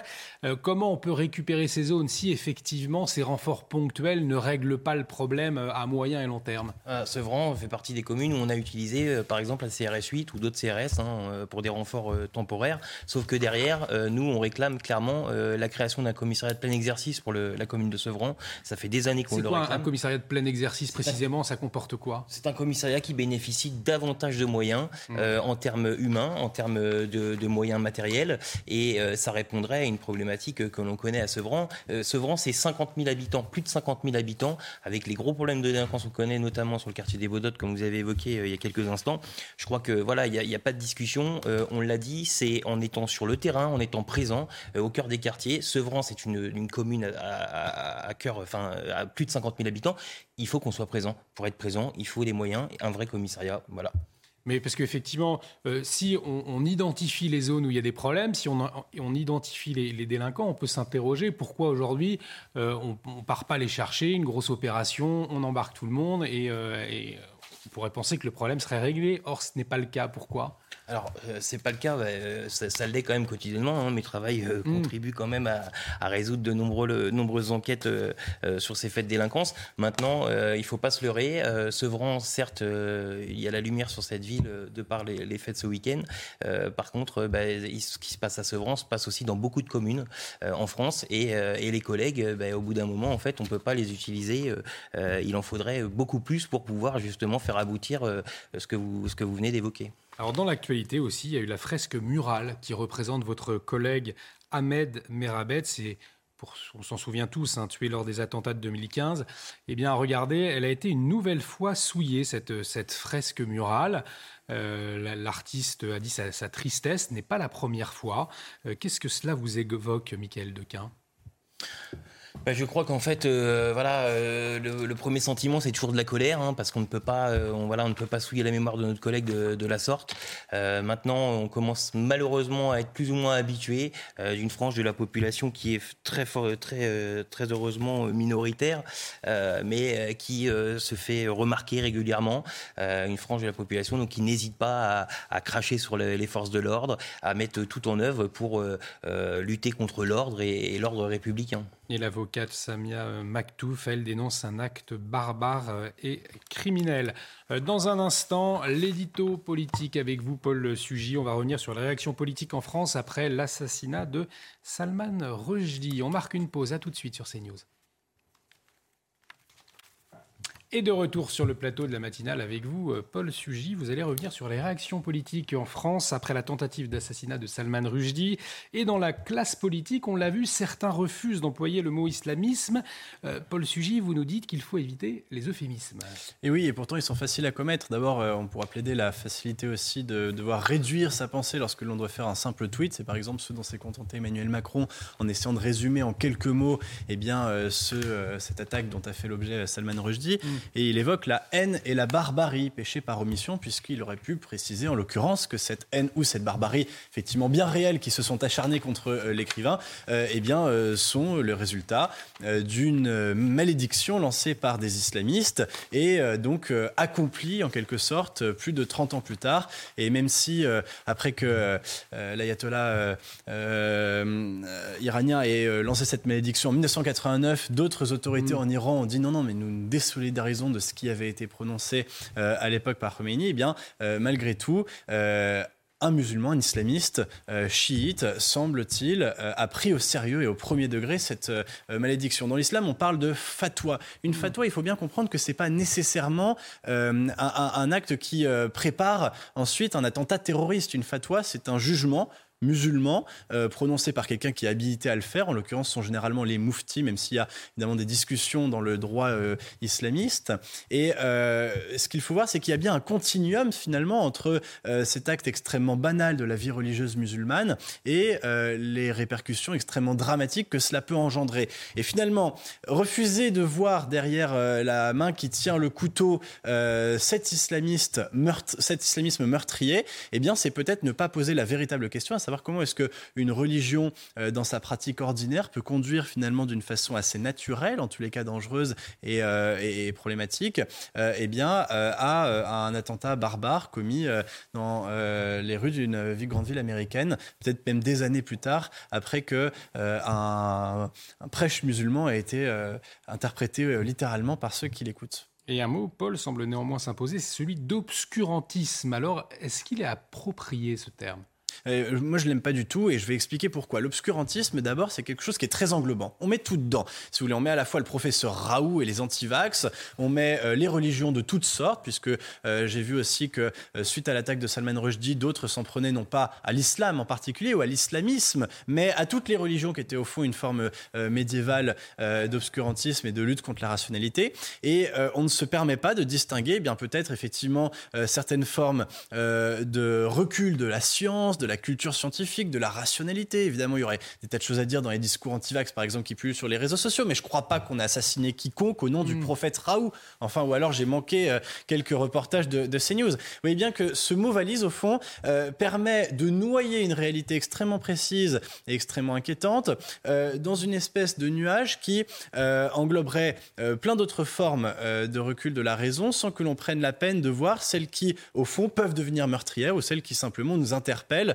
euh, en tant que euh, gardien des Lumières. Vous voyez bien que euh, le procédé est tout de même critiquable. Et par ailleurs, je crois que c'est très important de le, dire, il faut très bien distinguer quand même quelle forme de religion, quand bien même on penserait, et c'est certainement le cas de Salman Rushdie ou de certains des militants de la laïcité qu'ils défendent aujourd'hui, quand bien même on penserait que toutes les religions sont une forme de crétinisme pour les, les demi-habiles, il faut quand même distinguer celles qui, à un moment, conduisent à commettre des attentats ou celles qui se contentent eh bien, de prêcher euh, euh, la bonne parole. Et ça, je crois que justement, le mot d'obscurantisme ne le permet pas, alors qu'au moins, lorsqu'on parle d'islamisme, eh bien, on n'a pas de pudeur de gazelle, on nomme précisément les choses. C'était l'édito politique de Paul Sugy. Euh, merci Paul. Sans transition, tout de suite, l'instant musique, la nouvelle rubrique de, cet été, les tubes des années 80.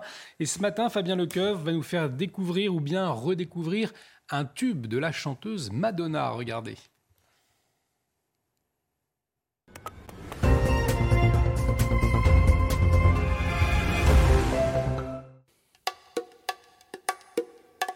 Au milieu des années 80, la musique pop a un roi et une reine, et le roi c'est Michael Jackson et la reine bien sûr c'est Madonna. Avec son troisième album, Madonna connaît un nouveau succès mondial, avec notamment La Isla Bonita, une chanson aux accents latinos qui, bien avant Madonna, avait été proposée à Michael Jackson. Au départ, La Isla Bonita est une chanson écrite par Patrick Leonard et Bruce Gage, pour l'album Bad de Michael Jackson. Il s'agit au départ d'une complainte pour l'île mexicaine de San Pedro, mais Jackson refuse la chanson.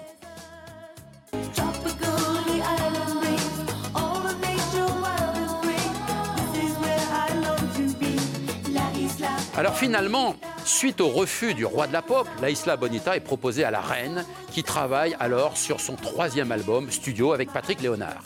Madonna accepte de la chanter, mais à la seule condition qu'elle réécrive une partie du texte. Les auteurs acceptent de co-signer avec Madonna qui fait alors de nouvelles paroles en hommage au mystère et à la beauté du peuple latin.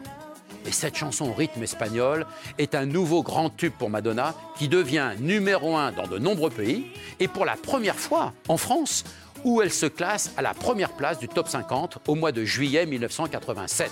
Et j'en profite ce jour d'ailleurs pour souhaiter à notre amie Madonna un très très joyeux anniversaire.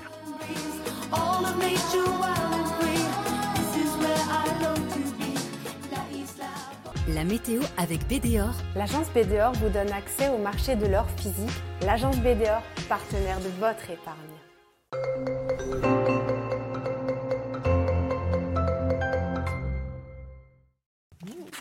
Et Karine, vous nous emmenez dans les Pyrénées-Atlantiques. Oui, à Gourette exactement, à 1400 mètres d'altitude. Température agréable aujourd'hui, 16 degrés ce matin, 20 degrés cet après-midi.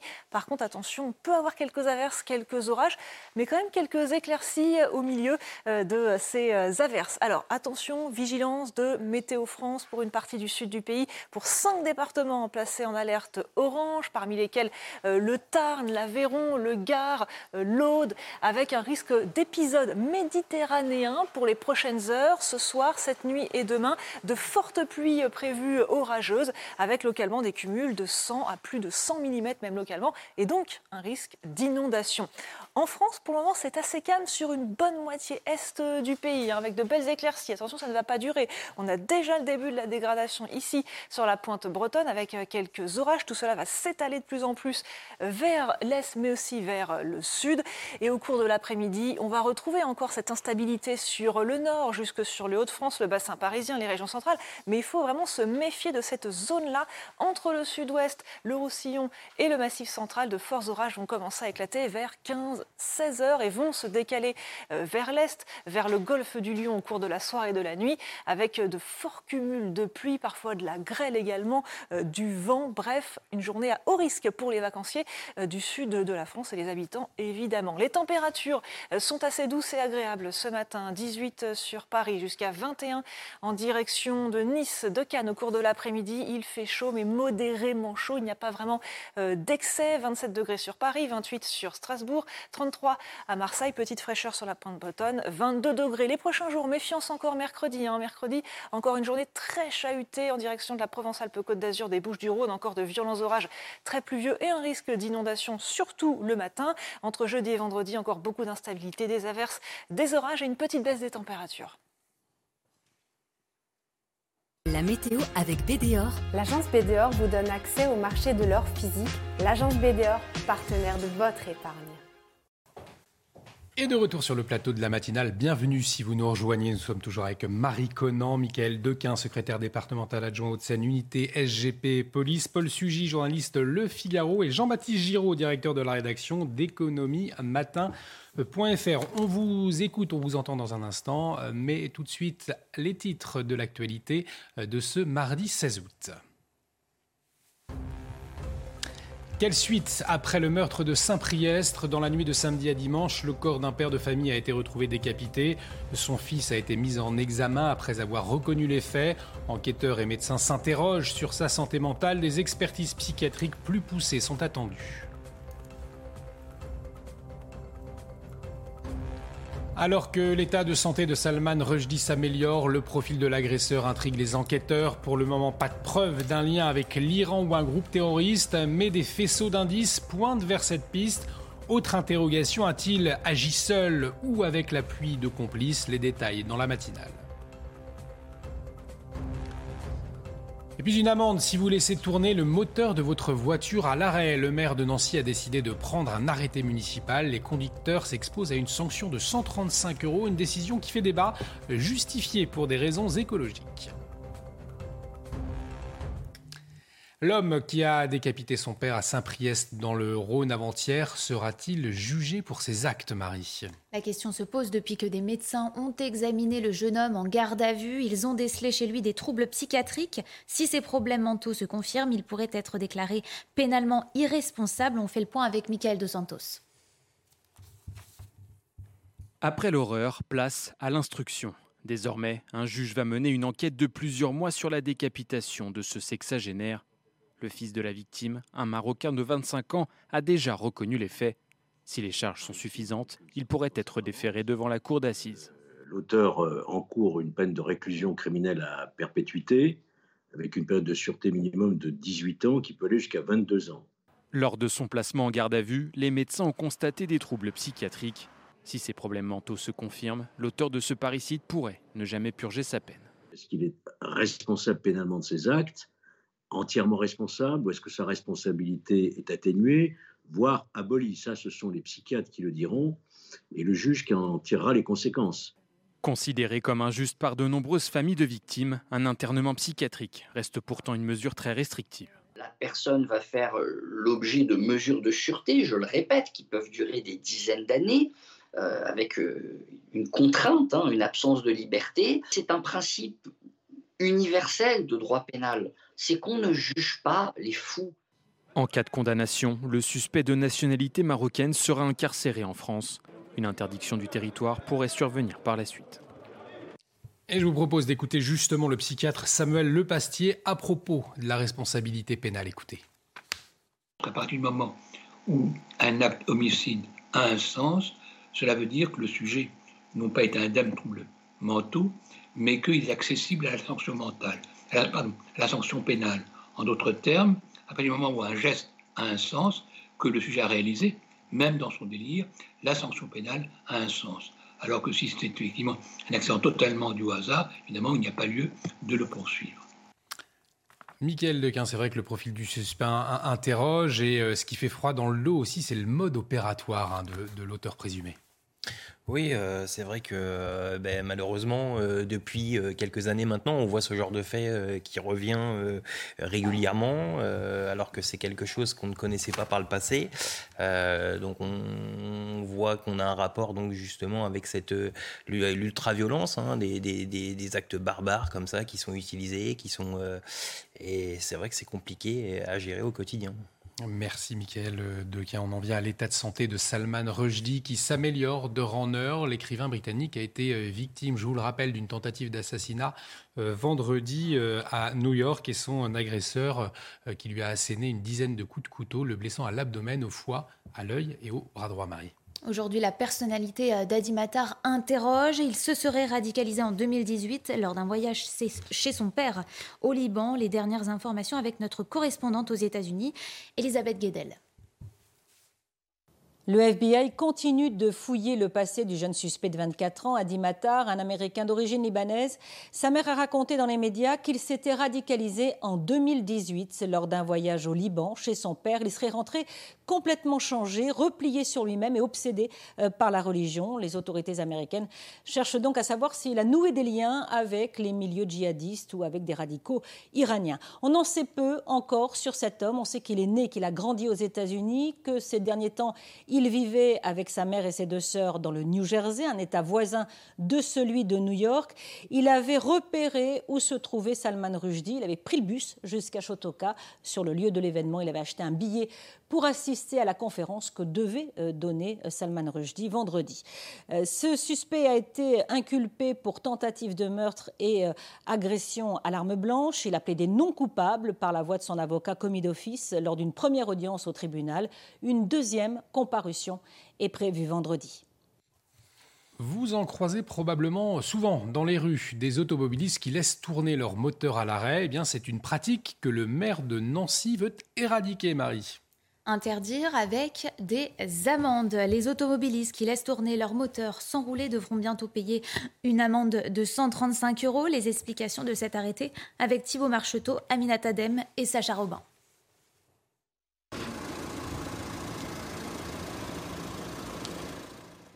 Cette habitude pourrait vous coûter cher. Mathieu Klein, le maire socialiste de Nancy, vient de signer un arrêté pour verbaliser les voitures qui tournent hors de la circulation.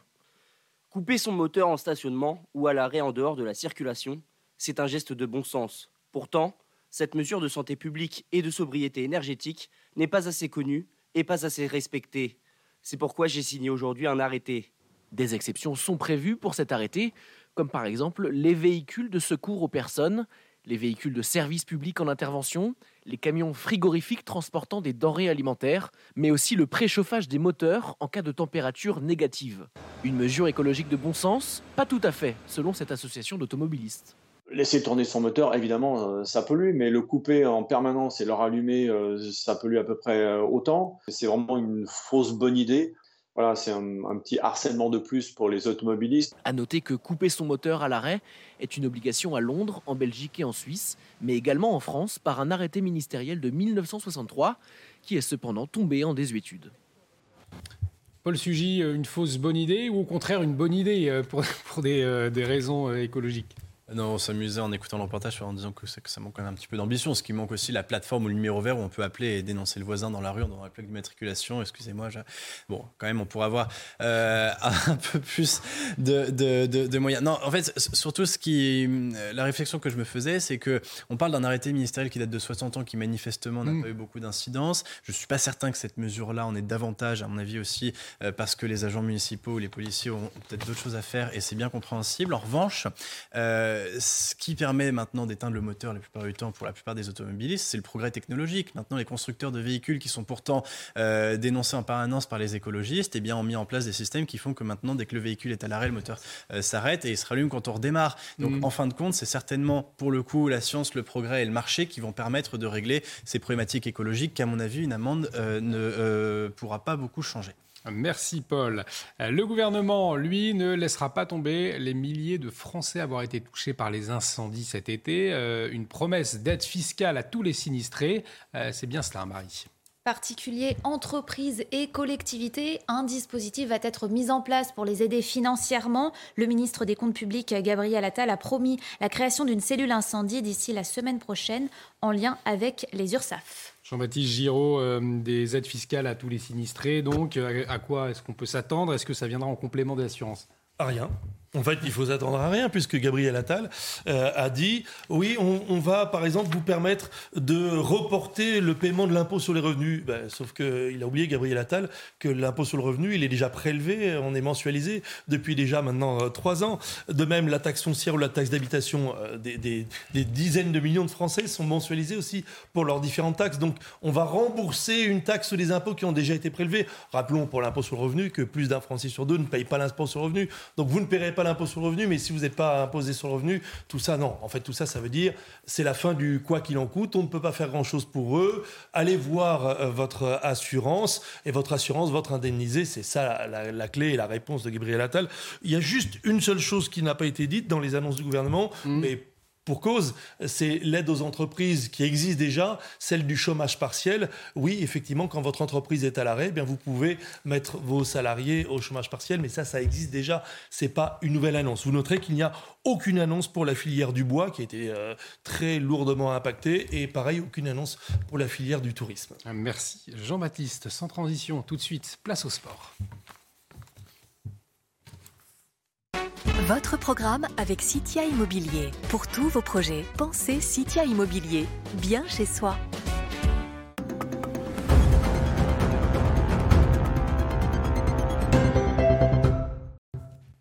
Et du football, Marie, avec la fin de la deuxième journée de Première Ligue. Vous avez pu vivre hier soir le nouveau match nul de Liverpool contre Crystal Palace. Score final un partout. Wilfried Zaha a ouvert le score dès la 32e minute pour Crystal Palace. Luis Diaz a égalisé euh, pour les Reds après l'heure de jeu. Retour sur cette rencontre avec Maxime Ligvetou. Les retrouvailles entre Anfield et ses joueurs.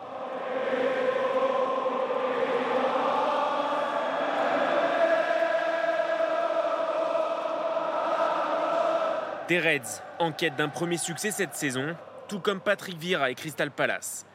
Les Eagles sont acculés devant leur but dès les premières minutes. Mais ni Darwin Nunez, ni Mo Salah ne trouvent le cadre. Privés de Firmino, Thiago Alcantara et Jota, les Reds manquent d'espace et de justesse. Crystal Palace attend sa chance en contre-attaque. La passe en profondeur vers Wilfried Zaha qui va partir défier Alisson. Il y a le retour de Van Dijk.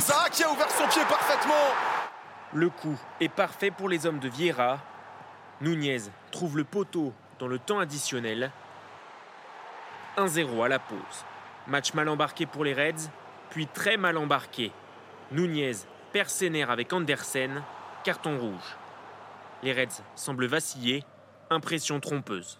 Luis Diaz qui tente de dynamiter tout ça. Luis Diaz dans la surface. Une forme de frappe. La frappe du Colombien La frappe du Colombien Luis Diaz est sublime La révélation arrivée de Porto l'hiver dernier redonne de l'espoir à Anfield.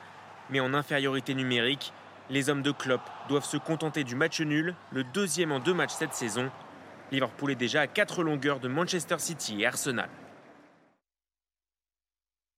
C'était votre programme avec Citia Immobilier. Pour tous vos projets, pensez Citia Immobilier, bien chez soi. Et on va marquer une pause, restez avec nous. Dans un instant, on va parler des rodéos sauvages, toujours la une de l'actualité, avec le maire de Neuilly-sur-Marne. La lutte contre les rodéos sauvages, il en a fait une priorité. On en parle dans un instant. À tout de suite sur CNews. De retour sur le plateau de la matinale, on va parler du phénomène des rodéos urbains dans un instant, rodéos sauvages, toujours à la une de l'actualité. Mais avant, on fait un point sur les dernières infos et c'est avec vous, Marie. Gérald Darmanin veut envoyer la CRS 8 pour restaurer l'ordre républicain au sein du quartier de l'Europe à Colmar. C'est ici qu'un Afghan de 27 ans a été tué par balle samedi. Il s'était plaint des allées et venues d'un homme à scooter. Le tueur présumé est toujours en fuite. Au Mali, les derniers convois français ont quitté le pays hier. C'est la fin de 9 ans et demi d'engagement militaire français euh, dans la mission Barkhane au Mali. L'armée française a été poussée dehors par le groupe militaire au pouvoir depuis 2020. La France assure être toujours déployée dans d'autres pays africains comme le Tchad ou le Niger. Les premiers versements des allocations de rentrée scolaire sont versés aujourd'hui. Euh, ces aides sont-elles utilisées par les parents pour acheter des fournitures scolaires pour les enfants Pas sûr pour le Rassemblement national qui propose de transformer ces allocations en bons d'achat. Le but est d'éviter les achats qui n'auraient aucun lien avec la rentrée scolaire. Le phénomène des rodéos sauvages, toujours à la une de l'actualité. La fillette de 16 ans euh, percutée par un motard le 5 août dernier est sortie euh, du coma, annoncé l'avocat de la famille. Mais elle risque de lourdes séquelles. Après le drame, Gérald Darmanin avait promis 10 000 opérations de contrôle le fléau des rodéos urbains. On en parle avec vous, euh, Zartoch Bakkari. Bonjour. Bonjour. Vous êtes maire de Neuilly-sur-Marne. Alors, vous avez fait de la lutte contre les rodéos urbains une priorité justement dans votre commune.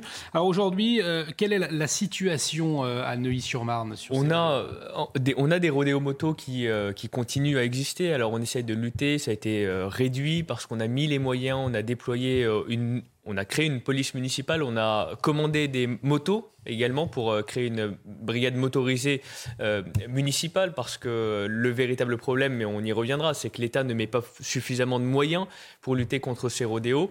Euh, donc c'est une situation qui persiste et qui pose un certain nombre de problèmes. D'abord, il faut quand même se dire que ceux qui parades, comme on le voit sur les images, veulent d'abord défier l'autorité. Quand ils défilent dans des rues commerçantes, quand ils défilent devant l'hôtel de ville, quand ils défilent devant les commissariats, ça n'est pas Ce ne sont pas des passionnés de moto, c'est ce que vous nous dites. Exactement, ce ne sont pas des passionnés de sport mécanique, ils sont là pour défier l'autorité. Premier message. Deuxième point, euh, ils mettent en danger la vie d'autrui. On le voit, une fillette de 7 ans est sortie du coma alors qu'elle était en train de jouer à chat avec euh, son camarade de 11 ans. On a un homme qui, début juin, est mort percuté par euh, des, euh, des personnes qui faisaient du rodéo moto. Et le troisième élément qui euh, est pas négligeable, ce sont les nuisances extrêmement importantes que cela génère. Quand vous avez un bourdonnement à toute heure du jour ou de la nuit, parce que vous êtes obligé de laisser la fenêtre ouverte pour respirer et que vous entendez ces motos parader devant vous, ça rend la vie véritablement infernale et il est impératif de lutter contre ce fléau. Voilà. Alors vous nous parliez de votre police municipale équipée euh, davantage de motos justement, mais euh, il y, a eu, y a eu ce débat du danger ou non euh, de course-poursuite avec ces, rodéos. Alors qu'est-ce que vous avez à, nous en dire? Est-ce que c'est efficace finalement Plus de moyens, plus de motos, mais pourquoi faire? Mais c'est indispensable. En réalité, pour moi, il faut une concentration de moyens là où il y a une concentration de délinquance. Aujourd'hui, l'État ne met pas les moyens pour faire respecter son autorité. Effectivement, quand il y avait la circulaire qui interdisait en gros aux policiers d'intervenir soi-disant pour éviter euh, les euh, émeutes urbaines. Mais, mais, quel message on envoie Quel message d'impunité on envoie? C'est absolument dramatique. Quant au coup de communication qui en a suivi avec l'annonce du ministre de l'Intérieur, de Gérald Darmanin, disant qu'on allait euh, mettre en place 10 000 opérations de contrôle de rodéo. Mais qu'est-ce qu'on fait au bout de la 10 000 et unième opération de contrôle? On arrête tout? Pourquoi 10 000 Pourquoi pas 15 000 Pourquoi pas 100 000 D'où est-ce que cela sort? D'où sort ce chiffre? Ça ne correspond à rien. En réalité, je pense qu'il faut des choses simples, efficace. Il nous faut des brigades motorisées de la police nationale, parce que si nous, ville de Neuilly-sur-Marne, on est obligé d'acheter des motos, c'est parce qu'il n'y en a pas assez du côté de la nationale. Euh, il nous faut interpeller véritablement ceux qui défient l'autorité et mettent en danger la vie d'autrui. Il nous faut euh, véritablement détruire les motos qui sont saisies. Et enfin, apporter une réponse judiciaire ferme à ceux qui continuent et persistent dans ces comportements complètement euh, délinquants. Michael Dequin, peut-être une réaction. On vient d'entendre Zartoche euh, Barkiari demander plus de motards de la police nationale pour lutter contre ces rodéos urbains. Effectivement, si vous mettez euh, plus de, de bleus sur deux roues, plus de motards de la police, est-ce que ça peut régler le problème? Tout en sachant qu'il y a ce danger de, de, poursuite. Euh, Je pense que vraiment euh, sur ce domaine, il faut, euh, voilà, il faut que chacun prenne le temps de la réflexion. on a, alors certes, ça peut être une piste hein, de, voir un nombre un peu plus important de, motards dans, la police nationale, avec des motos bien évidemment équipées, puisque la plupart des motos de la police nationale sont des motos routières, donc il faut mm. aussi. alors il y a une, il y a aussi des, des, motos qui sont adaptées à, tout terrain, mais mais c'est très limité. Donc euh, on l'a vu hein, ces derniers temps, euh, la priorité a été redonnée euh, aux compagnies de motocyclistes, notamment sur la préfecture de police, de par les missions qui leur sont confiées de lutte anti-délinquance et sur le maintien de l'ordre, hein, les unités braves. sauf que durant des années, c'est pareil, on a délaissé complètement ces unités de motocyclistes.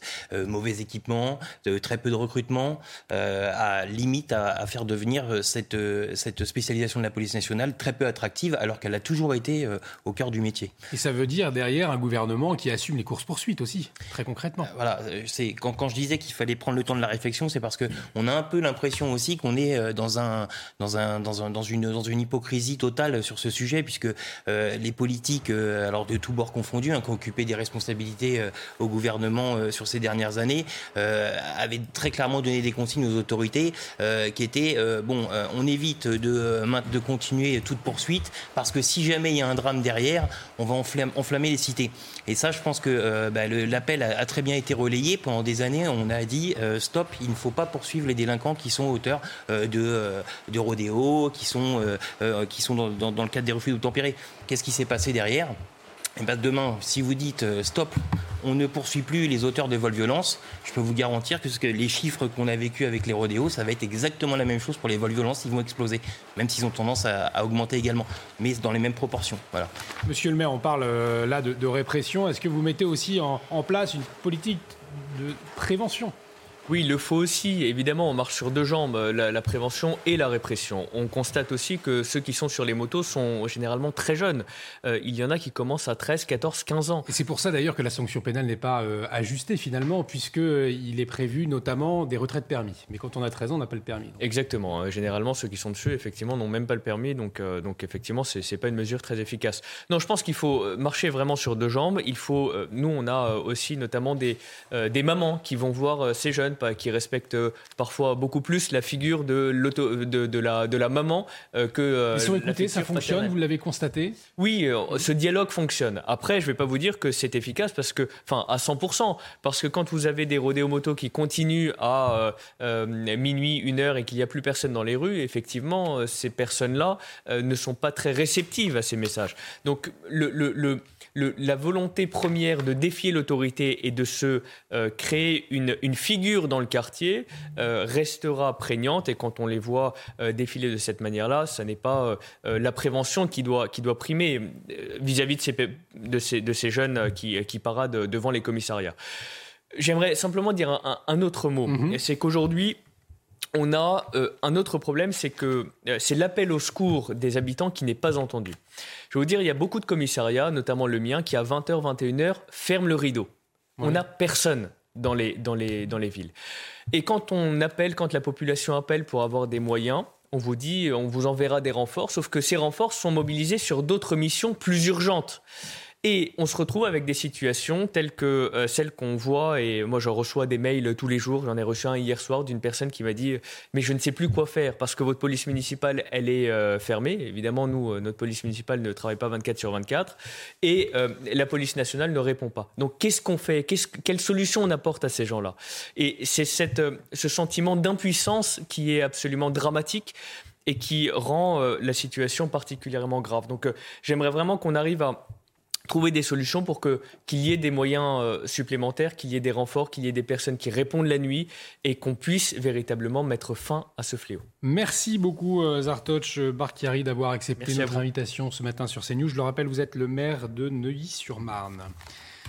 Et on parle euh, économie à présent avec vous, Jean-Baptiste Giraud, avec un recul de 16% des ventes l'an dernier des téléviseurs. Les fabricants eh bien, et les enseignes spécialisées, elles espèrent profiter d'un effet Coupe du Monde à la rentrée, Jean-Baptiste. Il faut dire que le marché avait été perturbé par euh, la crise du Covid et évidemment par les confinements à répétition qui ont dopé les ventes. Évidemment, on restait chez soi, on était enfermé, donc on était très tenté de s'acheter un nouveau téléviseur plus grand, plus beau, avec plus de fonctionnalités. Alors les chiffres rapidement, il s'est vendu 5 millions de téléviseurs en France métropolitaine en 2020 contre 4,4 millions en 2019 et donc en 2021, l'an dernier, il s'est vendu seulement 3,9 millions de téléviseurs. Vous voyez, il en manque un million à l'appel par rapport à l'année du confinement, à l'année 2020. Recul de 16% des ventes.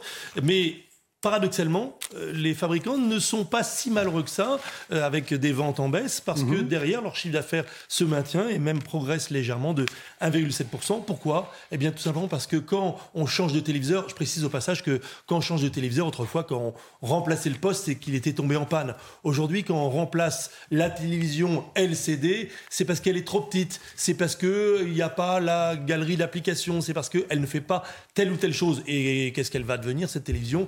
Eh bien, elle va aller euh, parfois dans la chambre des enfants, trop souvent dans la chambre des enfants, ou bien on la met, on la donne aux grands-parents, on la met dans une maison de campagne quand on en a une autre.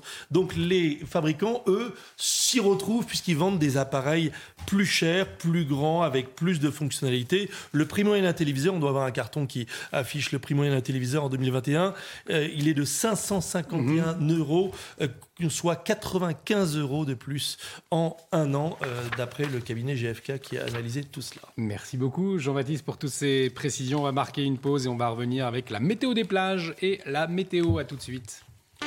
Votre programme avec Citia Immobilier. Pour tous vos projets, pensez Citia Immobilier, bien chez soi.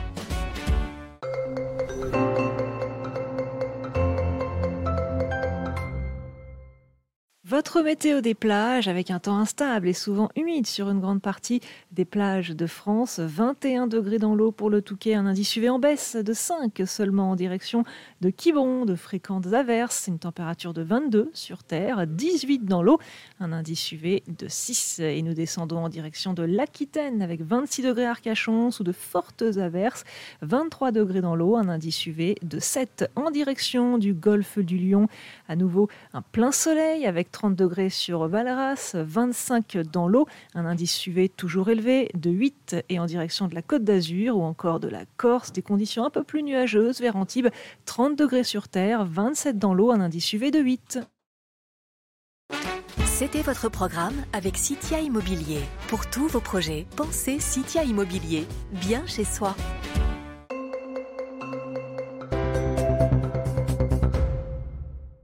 La météo avec BDOR. L'agence BDOR vous donne accès au marché de l'or physique. L'agence BDOR, partenaire de votre épargne.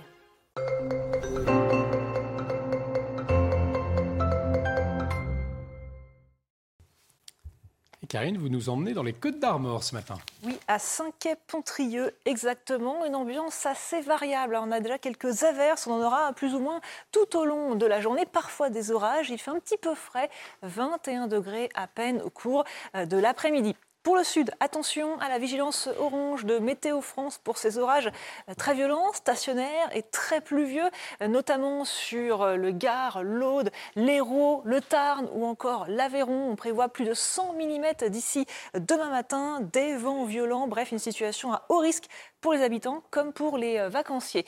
En France, sur la façade est, on a encore un temps assez calme, dégagé, avec parfois juste quelques brumes, brouillards, mais regardez déjà la dégradation qui arrive par euh, la pointe bretonne avec quelques orages déjà ce matin. Tout cela s'étale vers l'est et descend également vers le sud-ouest au cours de l'après-midi. Grande méfiance, c'est vraiment à partir de 15-16 heures que l'événement euh, se met en place globalement entre le Roussillon et le Massif central et ça se décale progressivement en soirée vers le golfe du Lion avec des orages de plus en plus forts au cours de la soirée et au cours de la nuit. De très fortes pluies à prévoir. Ambiance instable également sur le nord, hein, jusque sur les Hauts-de-France et le bassin parisien, avec quelques averses orageuses ici aussi.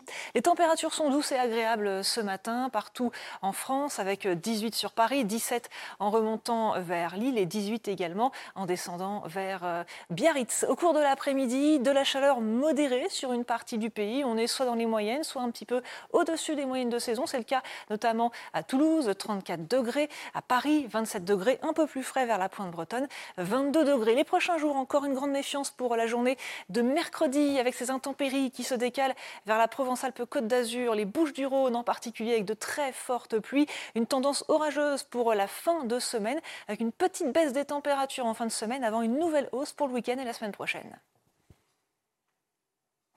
La météo avec BDOR. L'agence BDOR vous donne accès au marché de l'or physique. L'agence BDOR, partenaire de votre épargne. Et de retour sur le plateau de la matinale à la une de l'actualité de ce mardi 16 août. À les habitants qui pointent un quartier pour son insécurité celui des Bodotes. Après les violences commises le week-end dernier contre les forces de l'ordre, nous sommes retournés sur place. Eh bien, certains riverains de cette commune de Seine-Saint-Denis dénoncent une zone de non-droit. On le verra dans quelques instants. Quelle suite après le meurtre de Saint-Priestre dans la nuit de samedi à dimanche? Le corps d'un père de famille a été retrouvé décapité. Son fils a été mis en examen après avoir reconnu les faits. Enquêteurs et médecins s'interrogent sur sa santé mentale. Des expertises psychiatriques plus poussées sont attendues. Et puis l'armée française a définitivement quitté le Mali six mois après la décision d'Emmanuel Macron de mettre fin à l'opération Barkhane. Les derniers soldats sont partis hier. Barkhane avait pour but de repousser les offensives djihadistes dans la région du Sahel. 59 soldats français ont perdu la vie au cours de cette opération extérieure. On sera à 7h45 avec Emmanuel Dupuis, président de l'IPSE, ex-conseiller politique auprès des forces françaises en Afghanistan. Après euh, les violences de ce week-end commises contre les forces de l'ordre, nos reporters sont retournés à Sevran. Une patrouille de police avait été prise à partie par un groupe de jeunes maris. Nous sommes allés demander aux habitants s'ils se sentaient en sécurité et les Sevranais sont mitigés. Un quartier euh, semble poser problème, celui des Bedottes. Thibaut Marcheteau et Loïc Tontat. Au cœur de la Seine-Saint-Denis, la ville de Sevran compte 50 000 habitants. À la question Vous sentez-vous en insécurité dans votre ville? Les Sevranais sont mitigés et pointent du doigt un quartier en particulier. Moi, je pense que ça dépend des, de, comment on dit, des quartiers.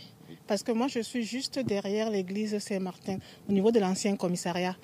Donc euh, là-bas, c'est vraiment calme, c'est une zone vraiment tranquille. Maintenant, ça dépend si on a Baudot. Généralement, c'est Baudot qui. Même ici, ça chauffe, mais c'est Baudot. C'est-à-dire, euh, c'est vrai que quand on parle de Sevran, c'est les Baudottes. Euh, on dit toujours euh, Ah, vous habitez au Baudottes. non, il n'y a pas que les Baudottes à Sevran. Les Baudottes, c'est ce quartier au nord-est de la ville. Samedi dernier, c'est ici qu'un guet-apens a été tendu aux policiers en patrouille. Leur véhicule s'est vu être la cible de mortiers d'artifice et de pierres à plusieurs reprises. Pour cet habitant qui est à Sevran depuis de nombreuses années, l'évolution de ce quartier n'est pas allée dans le bon sens jusqu'à une situation de non-retour. Ici, la loi, c'est, la, loi n'est pas totalement à l'état, il faut dire les choses. Hein, puisqu'ils peuvent tirer, ils, peuvent, euh, ils affrontent la police. C'est malheureux à dire, mais c'est comme ça. Au début du mois, des policiers et des pompiers ont déjà été pris pour cible dans ce même quartier de Sevran. Paul, on vient euh, d'entendre un ces riverains euh, qui parlent de, cette zone de non-droit, le quartier euh, Les Bedottes. Qu'est-ce que ça révèle? Bah, ce que ça révèle, et ils le disent assez bien, c'est qu'effectivement, il y a un défi permanent qui est posé à la loi. C'est-à-dire que euh, dans ces quartiers, il y a une espèce à la fois de gratuité dans la nuisance. C'est-à-dire que, par exemple, quand on voit la multiplication des rodéos urbains, mm. ou même la façon de s'en prendre sans qu'il n'y ait aucun élément déclencheur ou de confrontation au préalable, euh, c'est par exemple ces émeutiers qui vont s'en prendre avec les commissariats, avec les mortiers d'artifice, etc. On, voit que, euh, en quelque sorte, cette espèce de, de délinquance permanente, endémique, est complètement sorti de la nécessité de défendre un trafic, marquer un territoire. Il y a une espèce de gratuité et en plus de mise en spectacle. Euh, on voit bien que par exemple la multiplication des relais sur les réseaux sociaux eh bien, tend à pousser à qui fera le plus de bruit, qui, fera, euh, qui commettra les choses les plus spectaculaires. Voilà. Mais en même temps, euh, derrière cette, façon, encore une fois, de marquer son territoire et de montrer qu'ici, la véritable loi qui est respectée n'est pas celle de la République, mais celle de, des agitateurs, eh bien, il y a une nuisance permanente qui est, opposée aux habitants euh, et qui menace plus encore que la sécurité, je crois vraiment l'ensemble de la tranquillité de ces, endroits. Et là, je crois qu'il y a une question d'égalité, c'est-à-dire que c'est pas simplement parce qu'il faut que la loi soit respectée, mais bel et bien parce que tous les citoyens ont droit à une tranquillité dans leur vie privée, euh, que ces nuisances doivent être empêchées à tout prix. Et Michael Dequin, dans ces quartiers, justement, dans ces zones de, non-droit, comme disent les riverains, la police, elle est considérée finalement euh, comme une bande rivale alors elle est concernée par une, euh, enfin, on peut dire une bande rivale, on va pas mettre tout le monde euh, mm. dans le même panier, si je puis dire. Et on a fort heureusement dans ces quartiers, même au Bodot, des gens qui euh, tous les jours euh, sont heureux de voir les policiers quand ils viennent intervenir, parce que bah, forcément ça les réconforte. maintenant derrière, il faut pas se leurrer. On le voyait il y a quelques années en arrière encore, c'était des attaques ou une réaction qui était due à une contestation à l'intérieur du quartier. Maintenant c'est systématique, comme votre sujet vient de le dire. En fait, c'est purement gratuit, c'est des guet-apens. Je rappelle jusqu'à Sevran, euh, c'est euh, depuis le début du mois trois attaques, trois guet-apens euh, orchestrés, organisés avec des moyens pierres, fusées d'artifice. Et, mes collègues font, font, font face à cette, à cette situation. Voilà, donc trois fois depuis le début du mois, c'est juste énorme. Effectivement, à la une de l'actualité également ce matin, l'homme qui a décapité son père à Saint-Priest dans le Rhône avant-hier, eh bien, sera-t-il jugé pour ses actes, Marie? La question se pose depuis que des médecins ont, examiné euh, le jeune homme de 25 ans euh, en garde à vue. Ils ont décelé chez lui des troubles psychiatriques. Si ces problèmes mentaux se confirment, il pourrait être déclaré pénalement irresponsable. Toutes les informations avec notre journaliste police-justice, Sandra Buisson. Face aux enquêteurs, mais aussi aux magistrats, l'homme de 25 ans a reconnu les faits, le meurtre et la décapitation de son père, âgé de 60 ans, ce week-end dans les rues de Saint-Priest. Connu euh, de la police pour des faits de droit commun, des différents familiaux sur fond d'alcoolisation et de stupéfiants, le suspect est inconnu euh, du renseignement euh, territorial. Quand il a été interrogé sur le crime après son arrestation, il s'est montré très confus dans ses explications, laissant enquêteurs et magistrats avec plus de questions que de réponses sur de potentiels troubles psychiatriques, des troubles que les médecins ont également constatés lorsqu'ils ont examiné le suspect euh, pour voir si son état était compatible avec un placement en garde à vue. Les magistrats ont donc demandé qu'un examen psychiatrique soit réalisé dans la foulée de son placement en détention euh, provisoire dans les jours qui viennent, donc pour qu'il puisse être placé en unité hospitalière spécialement aménagée si cela euh, s'avère nécessaire. L'information judiciaire ouverte pour meurtre sur ascendant va maintenant devoir déterminer les raisons euh, de son passage à l'acte et affiner la personnalité du suspect par le biais d'expertises psychiatriques et psychologiques. Michael Dequin, on l'a vu, un, suspect inconnu euh, de vos collègues du renseignement euh, territorial. C'est d'autant plus compliqué d'anticiper ce, genre de passage à l'acte, un passage à l'acte qui fait froid dans le dos hein, dans ce cas-là. Évidemment, on le voit déjà une difficulté quand on a des personnes qui font l'objet de, surveillance particulière. Là, c'était pas le cas. Donc autant vous dire que c'est ultra compliqué. Euh, maintenant, il faut il faut se dire une chose, c'est que par exemple là, on, le dit, hein, c'est tout un travail d'enquête derrière qui va mm. qui va se mettre en place avec donc le service de police judiciaire de Mulhouse, je crois, euh, de, de, Lyon. Et, donc derrière, euh, c'est par exemple une importance que nos services de police judiciaire puissent continuer à travailler dans de bonnes conditions et travailler aussi avec le temps qu'il faut, le temps nécessaire pour avoir des enquêtes de qualité. je tiens à le préciser, puisqu'on a une réforme qui est en, cours, qui est menée par le DGPN, directeur général de la police nationale, qui vise justement à, limiter un petit peu l'autonomie des services de police judiciaire, ce qui nous interroge sur la qualité justement à venir des enquêtes. Et une priorité également, Paul Sugy, c'est l'état de santé mentale hein, de, l'auteur euh, présumé. Il a reconnu euh, les faits et un mode opératoire, euh, là encore, très, qui fait froid dans le dos, je le disais. Oui, alors c'est toujours l'éternelle question, hein, c'est ça, quand un acte euh, en apparence insensé est commis, est-ce que la personne qui le commet est, euh, atteinte mentalement et n'a pas conscience de la gravité de ce qu'elle a fait ou, non? C'est une question qui est, importante et qu'on ne peut pas éliminer, évidemment, quelle que soit par ailleurs euh, l'émotion que l'on peut ressentir en, apprenant ce fait divers. Simplement, effectivement, c'est pas anodin de tuer par décapitation. Je ne crois pas que ce soit le mode ni le plus commode ni le plus répandu euh, lorsque l'on a affaire à des euh, crimes euh, à l'intérieur de la famille. Et cet acte porte une signature, une signature culturelle, identitaire, et en quelque sorte, il y a une forme de co-responsabilité à côté, bien sûr, de celui qui tient le couteau, et bien de tous ceux qui ont, en quelque sorte, importé ce nouveau mode opératoire tragique et barbare, qui est celui utilisé par cette espèce de terrorisme d'atmosphère, comme Gilles Kepel le désignait, c'est-à-dire tous ces actes isolément qui, sans faire beaucoup de victimes, et eh bien, maintiennent la présence d'une barbarie à tous les endroits de notre territoire. Et en tout cas, on suivra de près l'évolution de l'enquête sur CNews. Euh, vous l'avez peut-être remarqué si vous avez récemment visité Paris, on entend de plus en plus parler anglais et pour cause, des touristes sont de retour dans la capitale, Marie. En l'absence des Russes, les touristes américains sont les plus nombreux et vous allez voir, cet afflux de visiteurs donne un nouveau souffle à l'économie française. Célia Judas. Elle est l'une des villes les plus visitées au monde. Avec la réouverture des frontières, les touristes étrangers peuvent enfin revenir à Paris. Mais face à l'afflux des visiteurs, mieux vaut s'organiser. Nous vivons aux États-Unis et nous avons donc planifié notre voyage depuis environ trois ou quatre mois. Nous n'avons pas de billet pour le moment. Nous espérons donc pouvoir l'obtenir d'ici deux heures environ. En l'absence des touristes russes, les Américains, eux, sont nombreux, 400 000 depuis le début d'année. Venus découvrir la capitale, ils profitent également de la parité entre nos deux monnaies. 1 euro pour 1,03 dollars américains, ce qui leur permet de dépenser plus sur place. De quoi faire repartir l'économie touristique de la ville lumière, sévèrement touchée par la crise sanitaire. Il y a beaucoup moins de Parisiens, il y a beaucoup de touristes, et c'est bien parce qu'après euh, une grande partie où tout était fermé, les gens profitent et viennent visiter et c'est agréable. En 2022, 33 millions de visiteurs sont attendus à Paris, contre 38 millions en 2019. Dans un instant, on va revenir sur la fin de l'opération Barkhane euh, au Mali, euh, avec cette question comment prévenir le terrorisme après le départ de l'armée française. On va en parler avec Emmanuel Dupuis, président de l'IPSE et ancien conseiller politique auprès des forces françaises en Afghanistan. Il est en liaison avec nous. Restez avec nous, à tout de suite sur CNews. De retour sur le plateau de la matinale, on va revenir sur la fin de l'opération Barkhane dans un instant, mais tout de suite le rappel des titres avec vous Marie.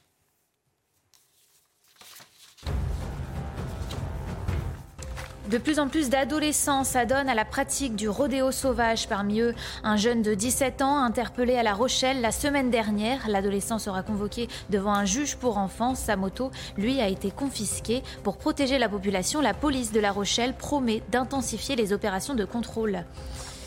Le gouvernement ne laissera pas tomber les milliers de Français à avoir été touchés par les incendies cet été. Il promet des aides fiscales à tous les sinistrés, particuliers, entreprises et collectivités. Un dispositif va être mis en place pour les aider financièrement. Le ministre des Comptes publics, Gabriel Attal, a promis la création d'une cellule d'incendie d'ici la fin de semaine. En région parisienne, 15 tonnes de protoxyde d'azote euh, ont été saisies dans les Hauts-de-Seine. C'est la plus grande saisie de gaz hilarant, ce produit utilisé pour ses effets euphorisants. Les faits remontent au 7 août dernier à Chantillon. Lors d'un refus d'obtempérer de la part d'un conducteur, la police judiciaire a ensuite remonté le trafic illégal. Les enquêteurs cherchent à identifier les organisateurs. Et on en vient à la fin de l'opération Barkhane euh, au Mali. Et cette question ce matin, comment prévenir le terrorisme après le départ de l'armée française au Mali-Marie les convois euh, français ont quitté euh, la base Gao hier. L'armée française assure être toujours déployée dans d'autres pays africains comme le Tchad ou le Niger. Les précisions de Michael Dos Santos. Emmanuel Macron l'avait annoncé en février dernier. La France et ses partenaires engagés dans des missions de lutte contre le terrorisme ont pris la décision de retirer leur présence militaire au Mali. Ce lundi, les derniers soldats français de l'opération Barkhane ont quitté Gao, leur dernière base militaire située au nord du Mali. Déployé il y a 9 ans pour lutter contre les djihadistes, le retrait des troupes a été exigé par l'agent au pouvoir. Un départ non sans conséquences. Le nord de l'Afrique, c'est pratiquement le sud de l'Europe. Donc tout ce qui se passe au Sahel, toutes les instabilités qui peuvent se produire au Sahel ont des conséquences, auront des conséquences directes sur l'Europe. Il faut absolument européaniser l'opération qui, euh, qui succédera à Barkhane. Après avoir quitté le Mali, les troupes françaises de l'opération Barkhane ont rejoint le Niger l'un des pays de la région du Sahel où il reste engagé. Euh, les groupes terroristes existent toujours, hein. c'est-à-dire que si euh, on, quitte on, quitte cette zone, les forces africaines auront la plus grande difficulté à les empêcher de progresser. Donc, pour l'instant, il est évident que nous, restons et nous ne resterons dans cette zone qu'à la demande et qu'avec l'accord des autorités politiques locales. Au Sahel, la présence militaire sera divisée par deux d'ici à la fin de l'année. Dans la région, 59 soldats français y ont perdu la vie. Et pour en parler, nous sommes en liaison avec Emmanuel Dupuis, président de l'EPSE, ancien conseiller politique auprès des forces françaises en Afghanistan. Emmanuel Dupuis, merci d'avoir euh, accepté notre invitation ce matin. Alors on le disait, plus de soldats français au Mali, donc une présence pour lutter contre le terrorisme islamisme. Euh, pour commencer, même si l'Élysée assure que la France reste engagée dans le Sahel, euh, ce départ, est-ce qu'il peut avoir des conséquences sur la sécurité de notre territoire avec des risques d'attentats, par exemple? Non, euh, ça n'a pas été prouvé. C'est une ancienne déjà utilisée par moult commentateurs, selon, partant du principe que la sécurité du continent européen commence au Sahel depuis neuf ans, depuis que les forces françaises sont engagé dans la lutte contre le terrorisme. Il n'y a eu aucun attentat sur notre territoire revendiqué par un groupe lié à des organisations terroristes qui opèrent au Sahel. Mhm. Il y a eu une tentative en 2020 avec euh, un, individu qui avait fait forcer un barrage de police et qui donc qui s'était revendiqué donc de l'État islamique dans le Grand Sahara.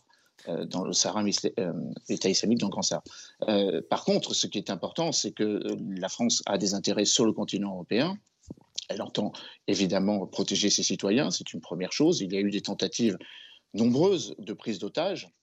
La dernière en date remonte à mai 2019, du reste dans un pays qui n'était pas engagé en partenariat dans la lutte contre le terrorisme, le Bénin, c'est d'ailleurs une des raisons pour laquelle le président français s'est rendu il y a quelques semaines euh, donc, dans ce pays pour renforcer la coopération en matière de lutte antiterroriste. Par contre, ce qui est une réalité, vous l'avez mentionné dans votre reportage, c'est qu'à l'heure où les forces françaises ont quitté le Mali, elles restent engagées dans une région plus vaste que le Sahel. Il est désormais question de coopération avec les pays limitrophes, avec euh, une mobilisation de plus en plus forte au Togo, au Bénin, même jusqu'à la Côte d'Ivoire et au Sénégal, avec là aussi de nouvelles formes de coopération plus souples, plus agiles.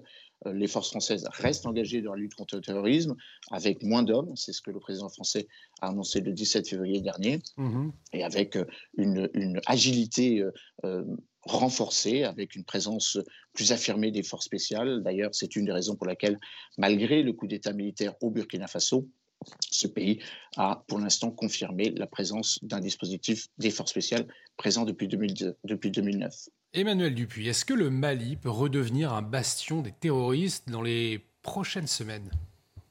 Il n'a jamais cessé de l'être malgré la présence française et la présence internationale et la présence européenne. Pas plus tard qu'il y a une semaine, 42 militaires maliens ont trouvé la mort à Tessit, euh, donc dans le centre du pays. Et quelques jours avant le redéploiement des forces françaises de Gao, la France mettait hors d'état de nuire un commando euh, donc, qui visait sans doute à perturber le départ des euh, forces françaises de Gao, qui du reste s'est opéré un jour avant pour éviter toute forme de manipulation, puisque c'était aussi euh, un des éléments qui désormais, auxquels fit désormais face les forces françaises. On, voit le gouvernement militaire malien, issu d'un coup d'État, on le rappelle, qui est de plus en plus anti-français. Euh, est-ce qu'on peut dire aujourd'hui que ce gouvernement, il a obtenu le, départ de la force Barkhane? Non, puisque le président français l'avait annoncé déjà. Et, évidemment, il y a la concomitance des dates. L'agente militaire au pouvoir est au pouvoir depuis août 2020. Le président français a décidé le 17 février 2022 de quitter le territoire malien, mais ça ne veut pas dire que c'est la junte militaire qui a poussé les Français dehors. Par Mm. contre, qu'il y ait une volonté de la part de ce gouvernement de se trouver de nouveaux partenariats, alors que nous parlons d'ici quelques heures, va se rendre à Bamako le ministre des Affaires étrangères russe, Sergei Lavrov, confortant la coopération militaire, le renforcement de la coopération militaire entre Moscou. C'est ça, c'est une réalité, et on le sait, euh, les supplétifs que constitue la société militaire euh, privée Wagner sont un élément euh, déterminant dans la manière dont la France ne pouvait plus euh, opérer sa mission de contre-terrorisme. Encore une fois, je rappelle qu'elle continuera à le faire euh, à partir des États voisins, le Burkina Faso et le Niger, même si là aussi, il y a les frémissements d'un sentiment anti-français. Euh, demain se tiendrait, je parle au conditionnel, une manifestation pour s'opposer au retour d'une partie du dispositif Berkane vers Niamey. Nous avons jusqu'à présent trois bases euh, au Niger, nous en avons trois au Tchad. À terme, nous n'en aurons plus qu'une, mais la France continuera à lutter contre les groupes djihadistes à partir du Niger. Est-ce que la, situation a beaucoup changé en 9 ans depuis le, lancement de l'opération Barkhane? Qu'est-ce qu'on peut en retenir? Bah déjà, on peut retenir que sur le plan militaire, l'opération Barkhane succède à une opération Serval qui a permis de sauver l'intégrité territoriale du Mali. Euh, C'est évidemment la raison pour laquelle, le 11 janvier 2013, les forces françaises sont intervenues à la demande déjà d'un gouvernement de transition qui faisait suite à un précédent euh, coup d'État militaire. Deuxième élément, euh, les groupes armés euh, se sont évidemment renforcés, hélas, ils se sont enquistés dans des territoires où les forces armées maliennes ne pouvaient plus aller et sans doute ne voulaient pas aller. C'est un deuxième élément d'appréciation. Et puis évidemment, le troisième élément, c'est que les groupes armés djihadistes n'ont cessé d'évoluer dans un territoire qui leur était plus ou moins favorable, eu égard à l'absence de l'État, eu égard à la manière dont l'État ne pouvait plus et ne voulait plus assumer ses responsabilités, notamment dans le nord du Mali. Mais ce qui était vrai en 2013 dans le nord du Mali est également vrai maintenant dans le nord-est, dans le nord-ouest du Burkina Faso et hélas devient de plus en plus euh, évident euh, avec une mobilisation euh, forte des groupes djihadistes qui sont en train de s'étendre, de se méridionaliser, si j'ose m'exprimer ainsi, avec désormais une menace plus directe sur le Togo. Cela fait maintenant près de deux mois que le Togo a décrété euh, l'état d'urgence et, euh, et donc ces groupes djihadistes Merci. visent désormais des pays comme le Bénin, le Togo et les pays limitrophes du Golfe de Guinée. Merci beaucoup, Emmanuel Dupuis, pour votre éclairage ce matin. Je le rappelle, vous êtes président de l'IPSE, vous êtes ancien conseiller politique auprès des forces françaises afghanes. Euh, restez avec nous sur CNews. On va marquer une pause dans un instant. L'édito politique avec vous, Paul Sugy. Vous allez revenir sur les réactions euh, politiques en France après la tentative d'assassinat euh, sur Salman Rushdie dans la classe politique. Certains refusent d'employer le mot islamisme. On en parle dans un instant. Restez avec nous.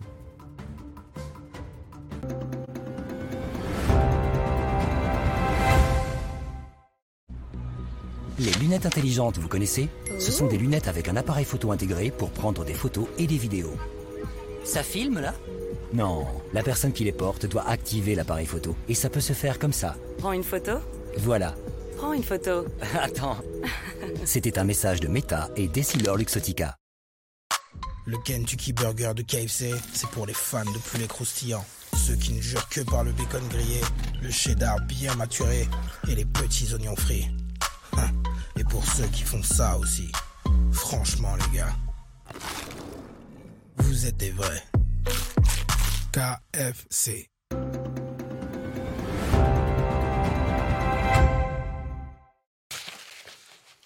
Quelques jours après euh, l'agression de l'écrivain Salman Rushdie, visé par une fatwa depuis plus de 30 ans, se pose à nouveau la question de savoir comment il faut qualifier un tel acte. Euh, Paul Judy, Ju- Sugy, vous nous dites qu'il faut éviter les euphémismes. Et oui, et pourtant l'excuse est facile, surtout lorsque l'on se contente de quelques euh, centaines de caractères sur Twitter. Euh, le besoin de faire vite et de parer au plus pressé, eh bien, euh, peut parfois faire tendre à des raccourcis ou en tous les cas des termes englobants un peu trop simples. C'est par exemple ceux d'Emmanuel Macron lorsque il parle de haine ou de barbarie, mais sans jamais dire laquelle. La haine ou la barbarie, c'est très large, oui, mais ici, en l'occurrence, il s'agissait d'un acte de toute évidence islamiste, commis par une personne se revendiquant religieuse et surtout qui fait écho à une fatwa, c'est-à-dire en fait une décision de justice euh, prise dans la religion musulmane par une personne qui est autorisée, en l'occurrence l'ayatollah Khomeini, mais il n'est pas le seul à pouvoir prononcer des fatwas dans le monde musulman. Et l'on voit bien que de, cette, de ce prêche commis il y a maintenant plus de 30 ans jusqu'à l'attaque survenue à New York il y a quelques jours, eh bien, il y a une continuité qui interroge et qui doit être précisée. C'est précisément justement ce, que, ce débat que nous ne pourrons pas avoir si l'on se contente d'englober l'acte commis contre Salman Rushdie euh, dans euh, la longue liste de tous les actes haineux ou barbares commis dans le monde. En l'occurrence ici, le débat n'est pas permis et euh, ce n'est certainement pas un hasard non plus si par exemple de grandes tribunes plaident de nouveau dans Le Monde aussi contre l'obscurantisme, là encore un mot très englobant qui peut-être ne précise pas complètement les choses. Un mot effectivement, l'obscurantisme, vous venez de le dire, est-ce que ça il est approprié? Oui, eh bien, donc c'est le grand débat. Parler d'obscurantisme plutôt que d'islamiste, c'est finalement considérer que euh, les attentats commis au nom de l'islam ou au nom du prophète, en l'occurrence, on va être très précis ici, ce qui est reproché à Salman Rushdie, ce n'est pas tant d'ailleurs une forme de caricature euh, du, prophète ou de Allah, puisque euh, on peut lire de plusieurs manières possibles, plusieurs interprétations sont possibles de son œuvre, les, les versets satanistes, mais c'est surtout d'avoir représenté Allah. La représentation de Dieu dans l'islam est interdite, et puisqu'il se l'est permis dans son œuvre de fiction, eh bien, le chef d'État iranien, en 1989, a décidé donc qu'il fallait poursuivre par une malédiction l'écrivain Salman Rushdie. Et donc, ce faisant, ce n'est pas simplement l'obscurantisme ici qui s'exprime, mais véritablement un point de vue religieux qui, derrière, peut devenir criminel. L'obscurantisme, aujourd'hui, on s'en sert pour désigner, par exemple, aussi bien les complotistes, les antivax, d'ailleurs les religions aussi de toutes sortes, puisque l'on mêle maintenant assez facilement, au fond, l'islamisme, on le noie parmi christianisme, le judaïsme, sans faire la distinction. On voit bien d'ailleurs que chaque fois que ressurgit le débat sur le port du voile intégral, on va reparler du voile que portent les bonnes sœurs euh, ou euh, les euh, jeunes communiantes à la messe. Et donc cet obscurantisme généralisé, eh bien finalement noie le poisson, alors que ici il s'agit bien d'un acte commis au nom du prophète, au nom d'Allah, en répercussion à des menaces qui ont été proférées concrètement par des responsables religieux. tous les muftis peuvent prononcer des fatwas. Est-ce que je sache, on n'a encore jamais assassiné au nom du prophète Raoult, par exemple, ou de je ne sais quel autre porte-parole des antivax en France. Merci Paul, c'était l'édito politique de Paul Sugy. Dans un instant, on reviendra justement sur le profil de, l'agresseur de Salman Rushdie qui intrigue les, les enquêteurs. Mais tout de suite, c'est la météo avec vous, euh, Karine. La météo avec BDOR. L'agence BDOR vous donne accès au marché de l'or physique. L'agence BDOR, partenaire de votre épargne.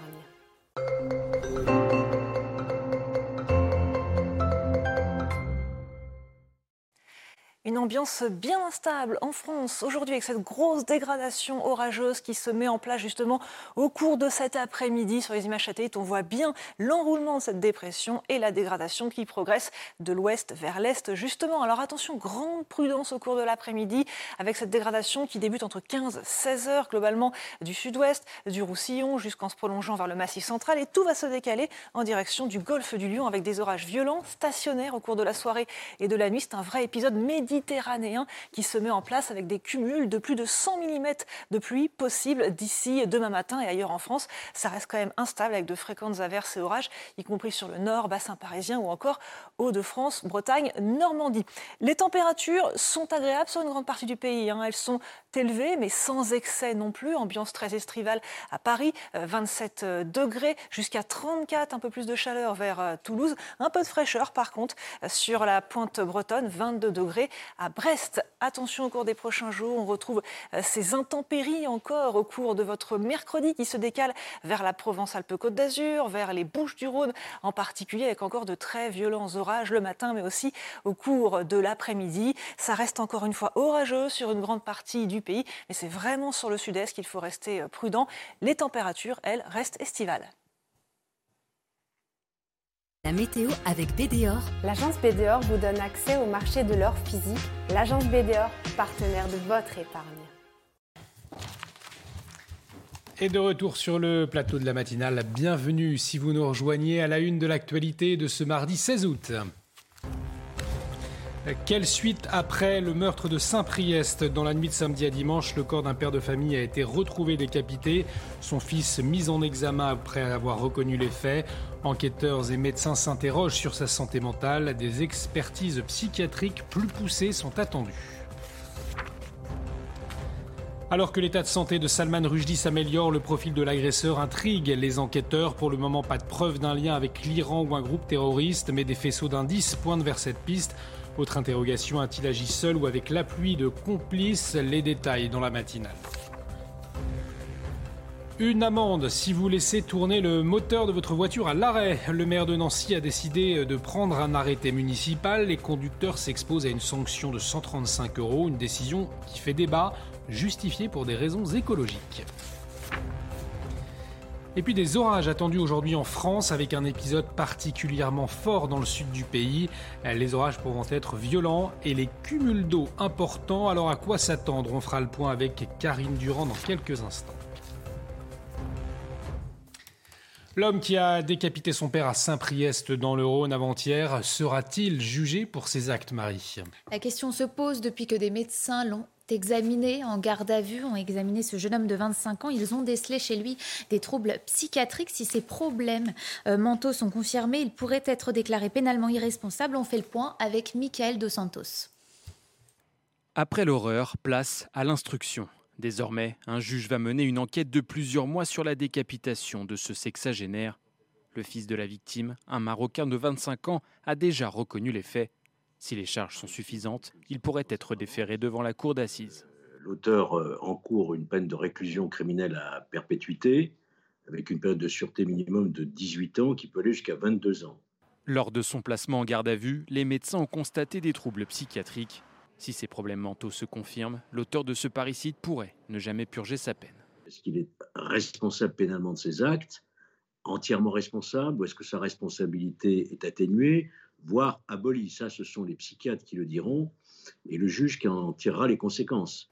Considéré comme injuste par de nombreuses familles de victimes, un internement psychiatrique reste pourtant une mesure très restrictive. La personne va faire euh, l'objet de mesures de sûreté, je le répète, qui peuvent durer des dizaines d'années, euh, avec euh, une contrainte, hein, une absence de liberté. C'est un principe universel de droit pénal, c'est qu'on ne juge pas les fous, en cas de condamnation, le suspect de nationalité marocaine sera incarcéré en France.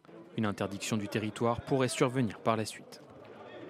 Et on va écouter le psychiatre Samuel Lepastier justement à propos de la responsabilité pénale. Écoutez. À partir du moment où un acte homicide a un sens, cela veut dire que le sujet non pas est indemne de troubles mentaux, mais qu'il est accessible à la sanction mentale, à la sanction pénale.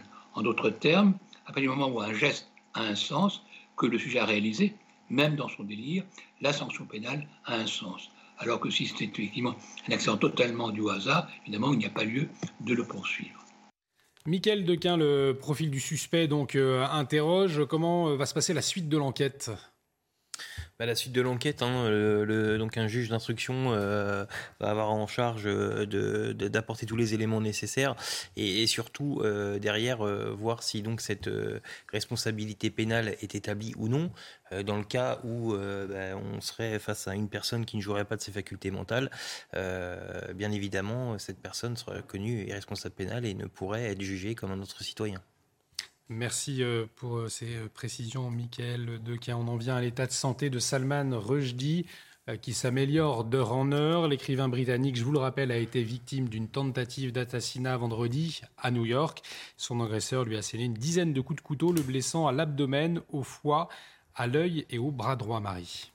Aujourd'hui, la personnalité d'Adi Matar interroge. Il se serait radicalisé en 2018 lors d'un voyage chez son père au Liban. Beaucoup parlent d'obscurantisme et non pas d'islamisme. Parmi eux, Emmanuel Macron ou encore des membres de la NUPES. Écoutez l'avis de Tarek Oubrou, grand imam de Bordeaux.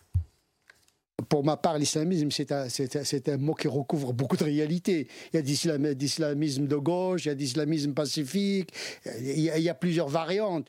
Maintenant, un islamisme, euh, pour le coup, euh, fanatique, euh, criminel, terroriste. Donc il faut ajouter à l'islamiste terroriste, parce qu'il y a plusieurs variantes là-dessus, parce qu'il y a des partis politiques islamistes qui ne prennent pas la violence en tant que telle. Donc il faut, il faut préciser les termes, parce qu'entretenir l'ambiguïté sémantique ne résout pas la, problématique. Ceux, par exemple, qui parlent de la laïcité, ben, ben, la laïcité, c'est un concept. Il ne suffit pas de dire la laïcité pour expliquer la laïcité. Il ne suffit pas de dire islamisme pour expliquer un phénomène qui recouvre beaucoup de réalités.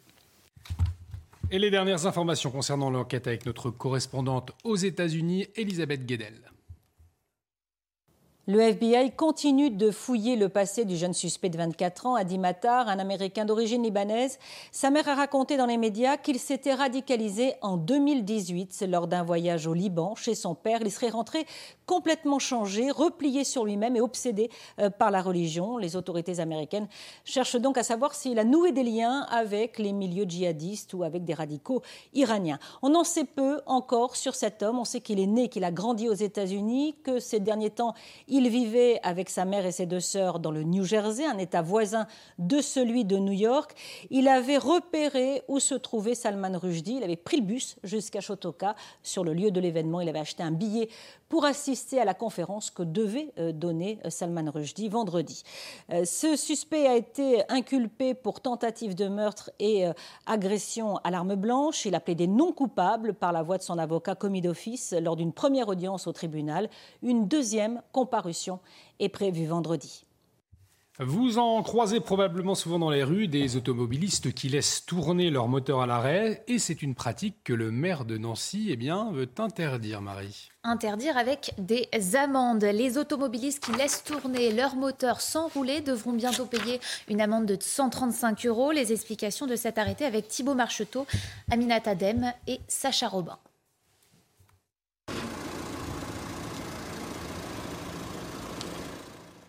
Cette habitude pourrait vous coûter cher. Mathieu Klein, le maire socialiste de Nancy, vient de signer un arrêté pour verbaliser les voitures qui tournent hors de la circulation. Couper son moteur en stationnement ou à l'arrêt en dehors de la circulation, c'est un geste de bon sens. Pourtant, cette mesure de santé publique et de sobriété énergétique n'est pas assez connue et pas assez respectée. C'est pourquoi j'ai signé aujourd'hui un arrêté. Des exceptions sont prévues pour cet arrêté, comme par exemple les véhicules de secours aux personnes les véhicules de service public en intervention, les camions frigorifiques transportant des denrées alimentaires, mais aussi le préchauffage des moteurs en cas de température négative. Une mesure écologique de bon sens Pas tout à fait, selon cette association d'automobilistes.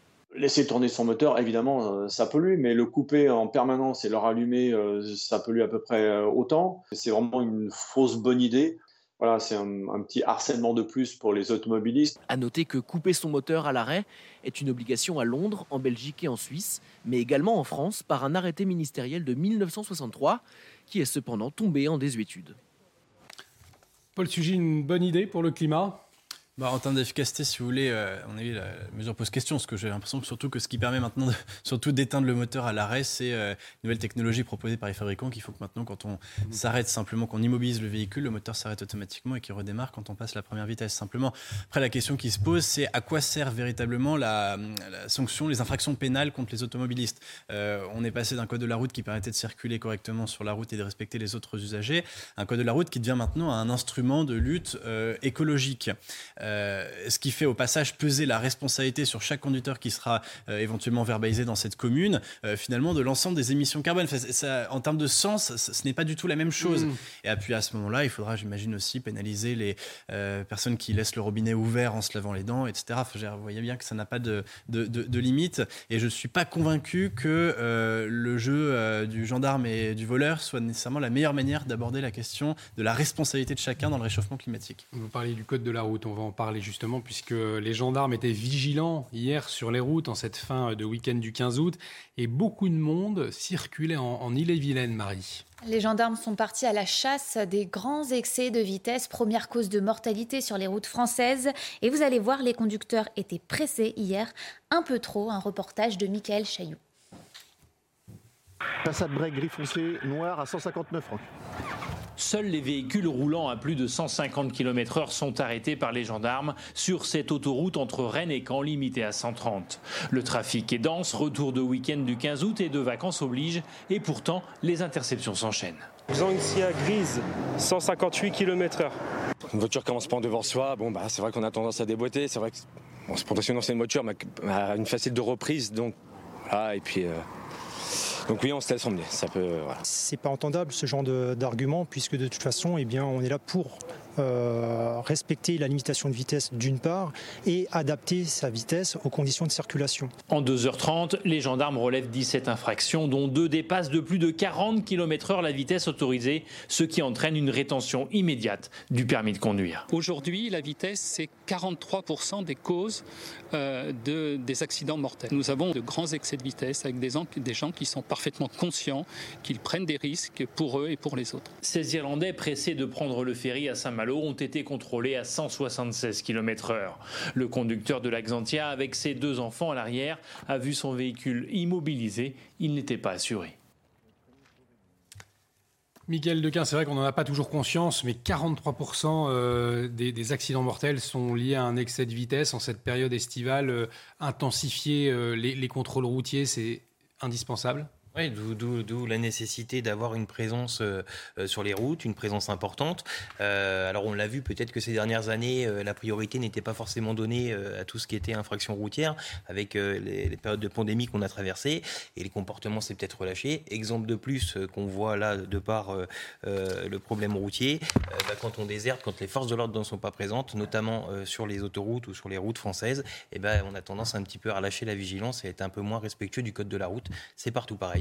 Quand on lâche un peu le terrain euh, dans les euh, quartiers, dans les cités, mm. et eh ben on se retrouve avec des gens qui se permettent un peu tout et n'importe quoi. Les sujets se, rejoignent. Et on en a parlé justement tout à l'heure, notamment des, des, rodéos. Le gouvernement qui, lui, ne laissera pas tomber les milliers de Français à avoir été touchés par l'incendie euh, cet été. une promesse et des aides fiscales à tous les sinistrés, Marie particuliers, entreprises et collectivités. Un dispositif va être mis en place pour les aider financièrement. Le ministre des Comptes publics, Gabriel Attal, a promis la création d'une cellule incendie d'ici la semaine prochaine en lien avec les URSAF. Et à la une de l'actualité également, ces violents orages prévus dans le sud du pays aujourd'hui, Karine, euh, des intempéries très précoces. Hein après la canicule, euh, les orages, effectivement, en général, ces épisodes méditerranéens, on les rencontre euh, à l'automne, hein, en septembre, octobre ou encore en novembre, et très rarement en août. Alors voilà ce qu'on prévoit pour les prochaines heures, car ça va débuter quand même en milieu d'après-midi, vers 15-16 heures, pour s'intensifier en soirée et dans la nuit. Ça débute sur le sud-ouest massif central, et ensuite ça va se décaler vers le sud-est. Alors attention aux orages stationnaires sur l'Aude, sur l'Hérault, le Gard ou les Bouches-du-Rhône, euh, demain, avec des cumuls de 90 à 130 mm d'ici mercredi matin. Euh, peut-être bien plus si les orages continuent tout au long de la journée mercredi. On s'attend aussi à des orages de grêle violents, peut-être des phénomènes tourbillonnaires de type tornade sur terre ou trombe marine en mer, du vent 80 à 100 km à l'heure, davantage sur le sud-ouest, sur le Tarn, sur l'Aveyron. Et puis attention pour les vacanciers, des vagues de plus d'un mètre cinquante sur le golfe du Lion, donc un grand danger pour les activités euh, nautiques. Du coup, Météo France a placé euh, cinq départements en alerte orange, le Tarn, l'Aveyron, l'Hérault, le Gard ou encore l'eau. C'est un phénomène, comme on dit, qui est assez rare à cette époque, pas inédit non plus. On a eu des précédents assez similaires en août 2006. En août 2018, on avait eu 300 euh, mm à peu près sur les mêmes régions. Mais c'est vrai que ça reste exceptionnel quand même au mois d'août, car en général, le mois d'août est très sec en Méditerranée. Il faut attendre plutôt euh, septembre-octobre. Donc c'est un événement qui est quand même assez rare et qui se produit parfois après les canicules. Merci beaucoup Karine pour euh, toutes ces précisions. Avant de retrouver Elodie Huchard pour l'interview politique et son invité Bruno Megarman, chef réanimation à l'hôpital Lariboisière. Cette bonne nouvelle, puisqu'à Paris, 18 nouveaux bouquinistes vont prendre leur quartier sur les quais de Seine. Une bonne nouvelle, donc je le disais, pour la profession, euh, une profession qui peinait à recruter de nouveaux libraires, Marie. La mairie a reçu, a, lancé un appel à candidature en novembre dernier. Elle a reçu 71 profils et en a sélectionné 18, un sujet d'Amina Tadem. Non, les autres tomes, c'est Ils sont incontournables sur les quais parisiens. Rachid fait partie des 18 nouveaux bouquinistes ayant répondu à l'appel à candidature de la mairie de Paris. Rien ne le prédestinait à ce métier, et pourtant. Avant j'étais marin, j'étais mécanicien marin. Je travaillais euh, sur les bateaux, et notamment à la pêche industrielle. J'ai fait le choix d'exercer ce, métier-là. Je suis retourné euh, à ma passion. Investir dans ces fameuses boîtes vertes et vivre de sa passion est une fierté pour Rachid, un atout non négligeable pour réussir dans ce milieu. Moi, j'aimerais qu'il y ait plus de dossiers de gens qui qui, nous ont fréquentés avant de poser leur candidature ou qui, euh, depuis qu'ils ont posé leur candidature, ont commencé à, voir, à venir assidûment sur les quais pour, pour voir les prix euh, qu'on pratique, qu'est-ce qu'on vend, comment on vend, comment, comment le métier se fait. Je veux dire, euh, ça ne s'improvise pas, c'est un métier. Une véritable profession que la mairie de Paris souhaite protéger et conserver. En tout, 230 libraires se partagent les quais parisiens. Une prochaine sélection de nouveaux bouquinistes devrait avoir lieu l'année prochaine. Restez avec nous dans un instant l'interview politique d'Elodie Huchard. Elodie Huchard qui reçoit Bruno Megarman, chef réanimation à l'hôpital Lariboisière. A tout de suite sur CNews. Dans un instant, l'interview euh, politique d'Elodie Huchard. Elodie Huchard qui reçoit euh, Bruno Megarman, chef réanimation à l'hôpital Lariboisière. Mais avant, le rappel des titres avec vous, Marie. Gérald Darmanin veut envoyer la CRS 8 pour restaurer l'ordre républicain au sein du quartier de l'Europe à Colmar. C'est ici qu'un Afghan de 27 ans a été tué par balle samedi. Il s'était plaint des allées et venues d'un homme à scooter. Le tueur présumé est toujours en fuite. Au Mali, les derniers convois français ont quitté le pays hier. C'est la fin de 9 ans et demi d'engagement militaire français dans la mission Barkhane au Mali. L'armée française a été poussée dehors par le groupe militaire au pouvoir depuis 2020. La France assure être toujours déployée dans d'autres pays africains comme le Tchad ou le Niger. Les premiers versements des allocations de rentrée scolaire sont versés aujourd'hui. Ces aides sont-elles utilisées par les parents pour acheter des fournitures scolaires pour les enfants? Pas sûr pour le Rassemblement national qui propose de transformer ces allocations en bons d'achat. Le but est d'éviter les achats qui n'auraient aucun lien avec la rentrée scolaire. Et place à l'interview politique. Euh, bonjour, Elodie Huchard. Vous recevez ce matin Bruno Megarman, chef réanimation à l'hôpital Lariboisière. Bonjour Olivier, bonjour à tous. Bonjour, professeur Megarban. Je voudrais d'abord qu'on regarde une petite séquence. Ça s'est passé à Shanghai dans un magasin euh, Ikea. Vous le voyez euh, sur ces images. En fait, un cas suspect a été détecté euh, dans le magasin. Ils ont tenté donc de mettre tous ces clients en quarantaine et on voit des scènes de panique des clients qui tentent coûte que coûte de pouvoir sortir de ce magasin. Ce genre d'image montre bien qu'au-delà de l'impact de la maladie, l'impact psychologique qu'a eu cette crise sanitaire sur les esprits quand même partout dans le monde. Oui, vous avez raison. On va dire euh, la maladie a eu un impact psychologique parce qu'au début, elle était responsable de beaucoup de décès. Et la Chine a adopté et adopte toujours la politique du zéro Covid, euh, qui a montré évidemment euh, les difficultés que cela engendrait en pratique. Je crois qu'en France, il faut être beaucoup plus serein. Aujourd'hui, les virus qui circulent sont bien moins virulents que précédemment, notamment dans une population qui a une excellente couverture vaccinale.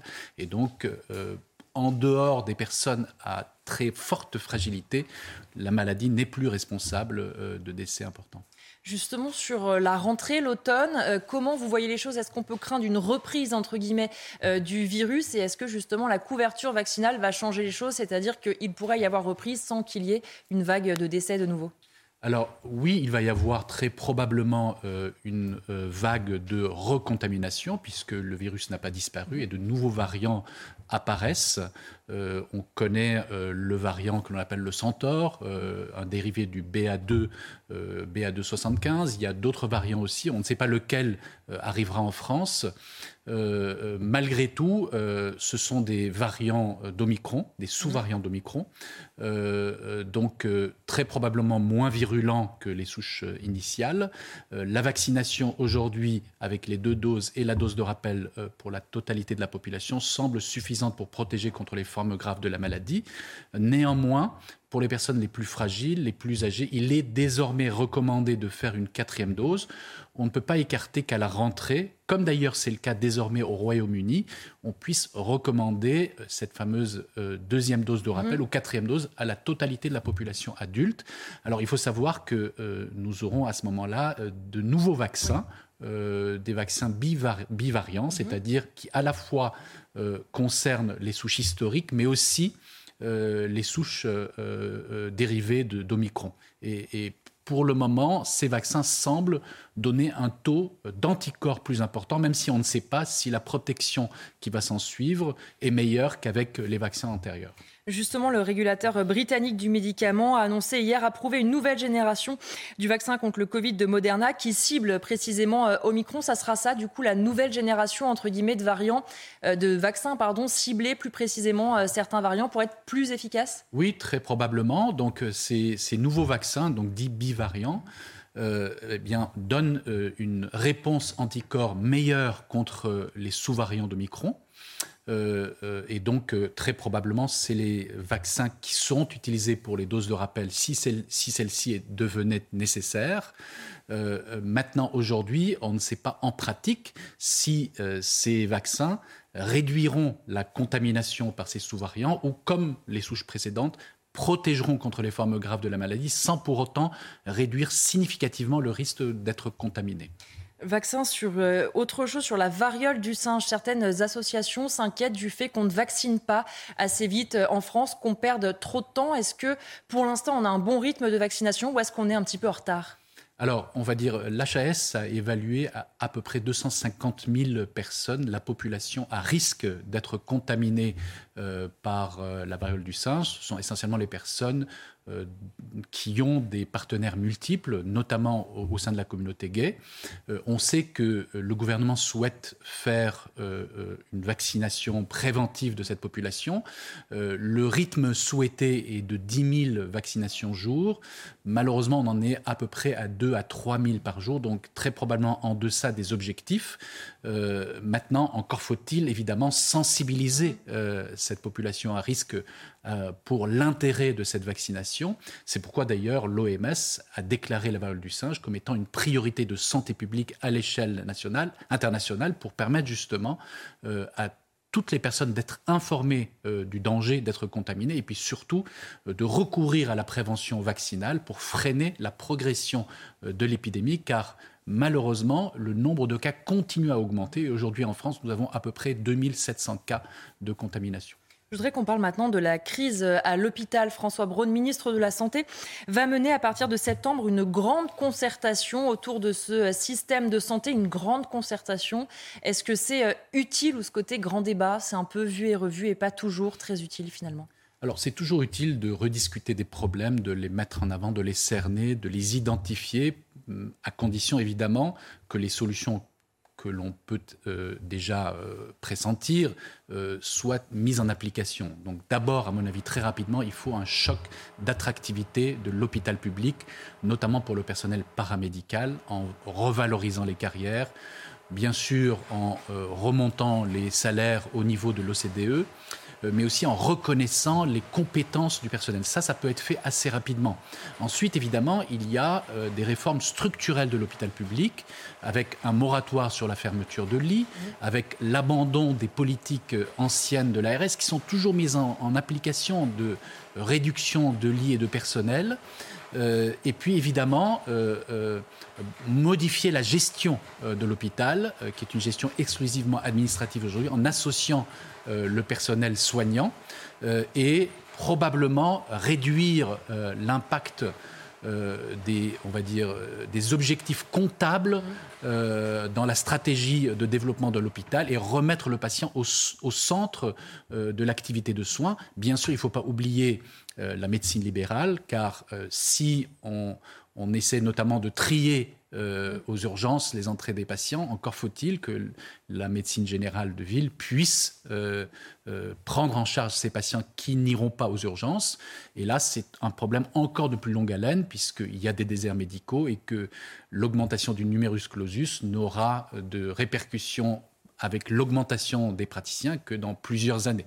Justement, euh, François Braun veut travailler sur la permanence des soins, c'est-à-dire comment soulager l'hôpital en ayant une médecine de ville qui puisse accueillir des patients le soir, le week-end. Il prévient, il n'est pas question de forcer, mais il y a un moment donné où il va falloir que tout le monde prenne sa part quand même. Et on sait, de manière volontariste, ça n'a pas l'air de fonctionner pour l'instant. Alors, il faut bien sûr en premier lieu inciter, mais aussi très probablement demander aux plus jeunes de s'engager euh, dans cette stratégie.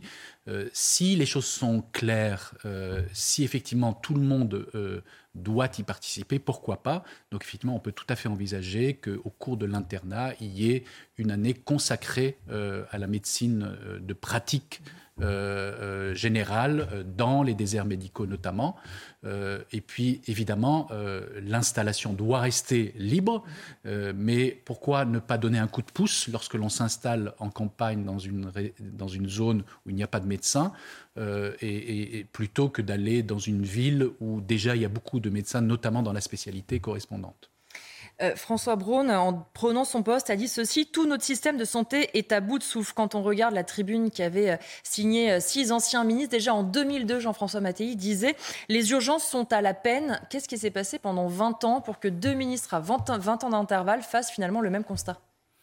Bah, Malheureusement, pas grand-chose, euh, si ce n'est qu'on a euh, poursuivi la politique de réduction de lits, euh, la politique de réduction du personnel soignant. Ce sont les deux variables d'ajustement qui sont choisies pour euh, euh, euh, maintenir les objectifs comptables fixés par les autorités sanitaires. malheureusement, aujourd'hui, l'offre de soins n'est plus à la hauteur de la demande. et c'est pourquoi il y a des délais au, au rendez-vous et c'est pourquoi il y a ces difficultés au niveau des urgences. Alors le fait de mettre un certain tri à l'entrée des urgences, est une mesure euh, de sauvetage euh, euh, pour cet été, donc qui semble malgré tout donner quelques fruits positifs. ça permet au personnel qui travaille dans les urgences d'être plus serein, moins sous pression, de peut-être mieux faire les soins correspondant aux patients qui en ont réellement besoin, mais ça n'est pas une stratégie de long cours, puisqu'effectivement, tous les patients qui sont détournés des urgences, il faut bien trouver un remplacement possible en ville. Donc oui, les urgences était, on va dire, le point de friction euh, euh, le plus important pour cet été, mais il ne faut pas se voiler la face. Les urgences, ça n'est que le sommet de l'iceberg et l'ensemble des services, l'ensemble des services hospitaliers sont en très grande souffrance, euh, peut-être même plus importante que les urgences, mais c'est vrai qu'on n'en parle pas. Le ministre de la Santé, toujours, qui explique qu'il ne veut pas vous proposer de mesures toutes prêtes, qu'il veut écouter les remontées euh, du terrain. Est-ce qu'il était temps, justement, on parle beaucoup de l'administratif qui prend trop de place à l'hôpital, est-ce qu'il était temps, justement, de demander aussi aux médecins, aux professionnels de santé, quelles sont leurs solutions? Alors oui, mais nous avons déjà exprimé à plusieurs reprises et nous avons un comité euh, interhôpitaux qui exprime euh, toutes nos revendications.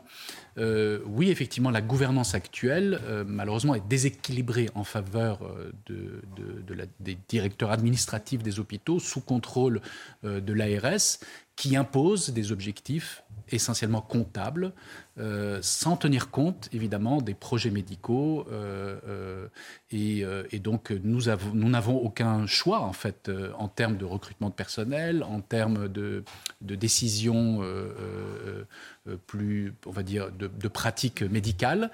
il faut évidemment rééquilibrer les pouvoirs. Bien sûr, nous avons besoin des administratifs pour la gestion financière, budgétaire de l'hôpital, mais il ne faut pas oublier que l'hôpital, ça n'est pas une entreprise euh, classique. Euh, le fait d'être nécessairement euh, à l'équilibre n'est peut-être pas l'objectif essentiel. Oui, il y a un coût, mais malheureusement, devant le vieillissement de la population, devant l'augmentation des besoins, il faut savoir aussi répondre à, ce besoin. Merci beaucoup, professeur Mégarban, chef de réanimation à l'hôpital Lariboisière, d'avoir été mon invité. La suite de la matinale avec vous, Olivier de Kerenfleck. Merci à vous. Thank you.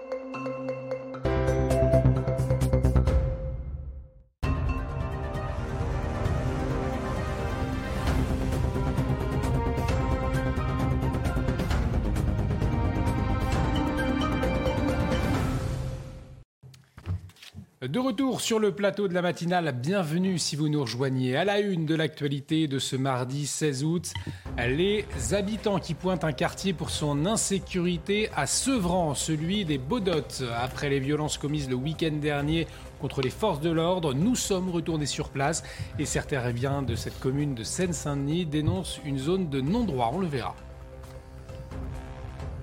Quelle suite après le meurtre de Saint-Priest Dans la nuit de samedi à dimanche, le corps d'un père de famille a été retrouvé décapité, son fils mis en examen après avoir reconnu les faits.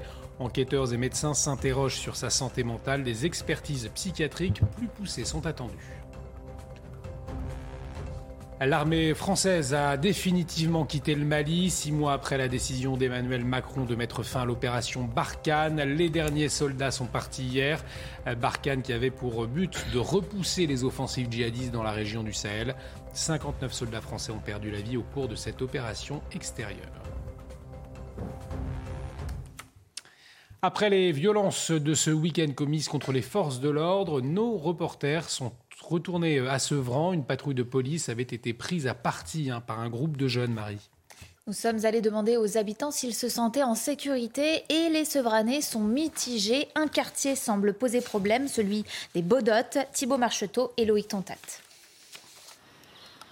Au cœur de la Seine-Saint-Denis, la ville de Sevran compte 50 000 habitants. À la question Vous sentez-vous en insécurité dans votre ville? Les Sevranais sont mitigés et pointent du doigt un quartier en particulier. Moi, je pense que ça dépend des, de, comment on dit, des quartiers. Parce que moi, je suis juste derrière l'église Saint-Martin, au niveau de l'ancien commissariat. Donc euh, là-bas, c'est vraiment calme, c'est une zone vraiment tranquille. Maintenant, ça dépend si on a Baudot. Généralement, c'est Baudot qui. Hein. Même ici, ça chauffe, mais c'est Baudot. C'est-à-dire, euh, c'est vrai que quand on parle de Sevran, c'est les Baudottes. Euh, on dit toujours euh, Ah, vous habitez au Baudot. non, il n'y a pas que les Baudottes à Sevran. Les Baudottes, c'est ce quartier au nord-est de la ville. Samedi dernier, c'est ici qu'un guet-apens a été tendu aux policiers en patrouille. Leur véhicule s'est vu être la cible de mortiers d'artifice et de pierres à plusieurs reprises. Pour cet habitant qui est à Sevran depuis de nombreuses années, l'évolution de ce quartier n'est pas allée dans le bon sens jusqu'à une situation de non-retour. Ici, la loi, la, loi n'est pas totalement à l'état, faut dire les choses. Hein. Puisqu'ils peuvent tirer, ils, peuvent, euh, ils affrontent la police. C'est malheureux à dire, mais c'est comme ça. Au début du mois, des policiers et des pompiers ont déjà été pris pour cible dans ce même quartier de Sevran. Paul Sugy, ces fameuses zones de, de non-droit, comment se fait-il qu'on les ait perdues aujourd'hui? Eh ben, ce qui est désarmant euh, dans ce reportage et dans le micro-trottoir que vos reporters ont fait en particulier, c'est une espèce d'impression de fatalisme. C'est-à-dire que les gens vous disent oui, bah, c'est les Baudottes, c'est comme ça. Euh, ça se sait, et puis maintenant c'est acquis. C'est-à-dire que je pense que la première chose, c'est cette, espèce de, fatalisme qui montre qu'une fois que la réalité est ancrée dans un quartier et que euh, on a acté les choses quasiment comme un paramètre, eh bien on se dit bon bah voilà, les Baudottes, ça craint, et puis tant pis, si on veut une vie tranquille, on ira à côté. C'est-à-dire cette espèce d'inégalité territoriale fondamentale contre laquelle au fond on a l'impression qu'on ne peut plus rien et que euh, aucune volonté n'est plus engagée, puisque de toute façon, c'est devenu une réalité endémique. Je pense que c'est de ce fatalisme-là d'abord dont il faut sortir si on veut pouvoir changer quelque chose. Michael, euh, peut-être une, réaction également. Comment est-ce que les policiers, les forces de l'ordre aujourd'hui peuvent euh, intervenir pour que ces lieux-là ne soient plus des zones de non-droit? Bah, ils peuvent intervenir déjà en ayant les moyens de le faire. Donc les moyens de le faire, bah, il faut euh, du nombre, euh, du nombre de personnes, euh, du nombre d'effectifs sur le terrain. on le sait, ça dissuade. D'avoir une présence quotidienne dans ces quartiers, ça dissuade. on a eu une politique durant des années qui a fait déserter un petit peu cette occupation dans les quartiers. Et du coup, bah, maintenant, on se retrouve avec des zones, oui, de non-droit. Alors en 2018, quand le ministre de l'Intérieur de l'époque, Gérard Collomb avait lancé ce grand euh, programme de quartier de reconquête républicaine. Il y avait déjà un aveu, puisque dans Reconquête, on sait qu'on a, on a, on a à reconquérir quelque chose qu'on a abandonné. Mmh.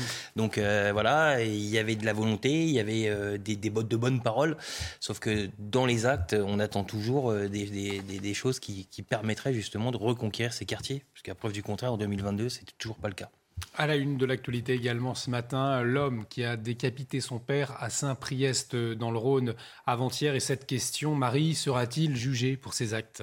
La question euh, se pose depuis que des médecins ont examiné le jeune homme de 25 ans en garde à vue. Ils ont décelé chez lui des troubles psychiatriques. Si ces problèmes mentaux se confirment, il pourrait être déclaré pénalement irresponsable. Les dernières informations avec notre journaliste police-justice, Sandra Buisson. Face aux enquêteurs, mais aussi aux magistrats, l'homme de 25 ans a reconnu les faits, le meurtre et la décapitation de son père, âgé de 60 ans, ce week-end dans les rues de Saint-Priest. Connu euh, de la police pour des faits de droit commun, des différents familiaux sur fond d'alcoolisation et de stupéfiants, le suspect est inconnu euh, du renseignement euh, territorial. Quand il a été interrogé sur le crime après son arrestation, il s'est montré très confus dans ses explications, laissant enquêteurs et magistrats avec plus de questions que de réponses sur de potentiels troubles psychiatriques, des troubles que les médecins ont également constatés lorsqu'ils ont examiné le suspect euh, pour voir si son état était compatible avec un placement en garde à vue. Les magistrats ont donc demandé qu'un examen psychiatrique soit réalisé dans la foulée de son placement en détention euh, provisoire dans les jours qui viennent, donc pour qu'il puisse être placé en unité hospitalière spécialement aménagée si cela euh, s'avère nécessaire. L'information judiciaire ouverte pour meurtre sur ascendant va maintenant devoir déterminer les raisons de son passage à l'acte et affiner la personnalité du suspect par le biais d'expertises psychiatriques et psychologiques.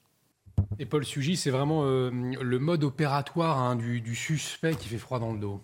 Oui, bah, c'est ce qui a ajouté au drame et à l'émotion évidemment que cela a suscité. Maintenant, c'est pas anodin de décapiter quelqu'un, c'est un mode opératoire auquel on s'est euh, tragiquement habitué à mesure que cette espèce de ce qu'on appelle ce que Gilles Kepel appelle le djihadisme d'atmosphère, c'est-à-dire de terrorisme de basse intensité mais présent dans la réalité quotidienne, dans les faits divers qui émaillent euh, régulièrement les, chroniques aux, aux, infos. Eh bien, la décapitation, c'est quelque chose qui a été importé avec ce terrorisme-là, low cost, accessible euh, quasiment à n'importe qui avec de faibles moyens. Et on voit maintenant eh bien, une forme de banalisation de ce mode opératoire qui peut-être, l'enquête le dira, euh, peut même être imité par euh, n'importe quel individu animé par un différent familial qui décide ensuite d'en découdre sous le coup ou non de la folie. Michael Dequin, un profil, on le disait, qui interroge. Quelle est la, suite pour les enquêteurs? À la suite, pour les enquêteurs, hein, le, juge d'instruction qui est en charge de l'enquête va travailler avec euh, les enquêteurs euh, du service, euh, de police judiciaire concerné. derrière, donc, bah, forcément, on s'orientera ou non sur une enquête classique. Enquête classique, bah, si la responsabilité pénale est engagée pour ce mise en cause.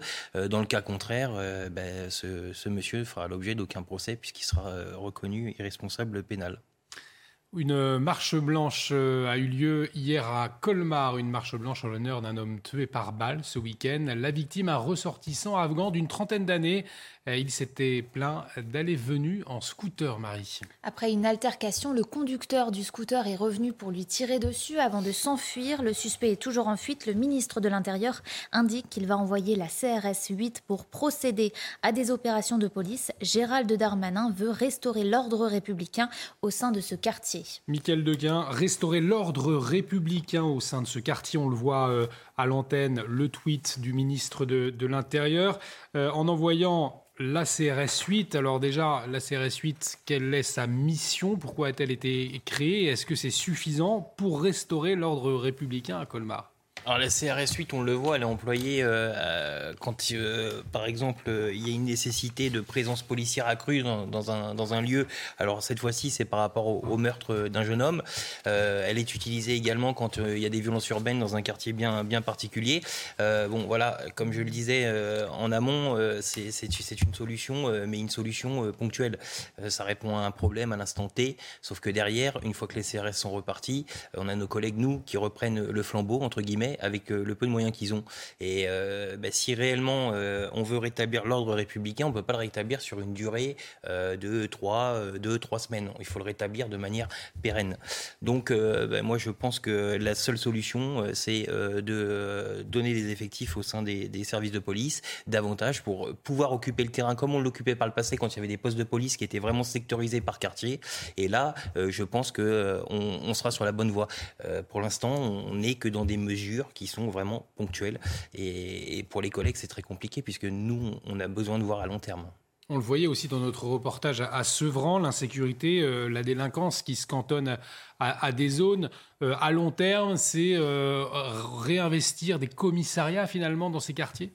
Je pense que c'est une nécessité. Euh, on l'a dit tout à l'heure pour Sevran, qui est, un commissariat subdivisionnaire. Donc, c'est un commissariat qui ne bénéficie pas des mêmes moyens qu'un commissariat euh, classique.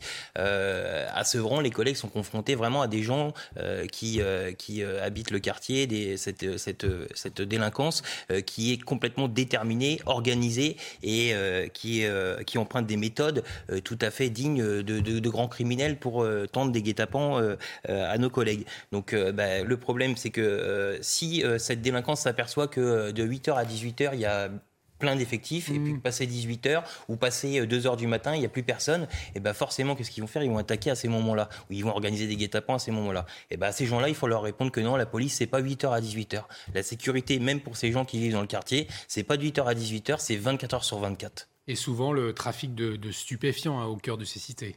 Bien évidemment, ça fait partie euh, des, choses qui gangrènent ces quartiers. Et, souvent, hein, quand il y a des guet-apens qui sont tendus comme ça, c'est une réponse à des opérations qui ont été menées euh, éventuellement quelques jours avant. Ou euh, voilà. Donc, il faut, voilà, pour être fort, pour une, un État fort et pour les forces de l'ordre fort, il faut impérativement avoir du nombre, il faut avoir des moyens. On l'a dit tout à l'heure, on avait les quartiers de reconquête républicaine, certes, qui ont été lancés, mais avec des belles paroles, pas trop suivies d'actes.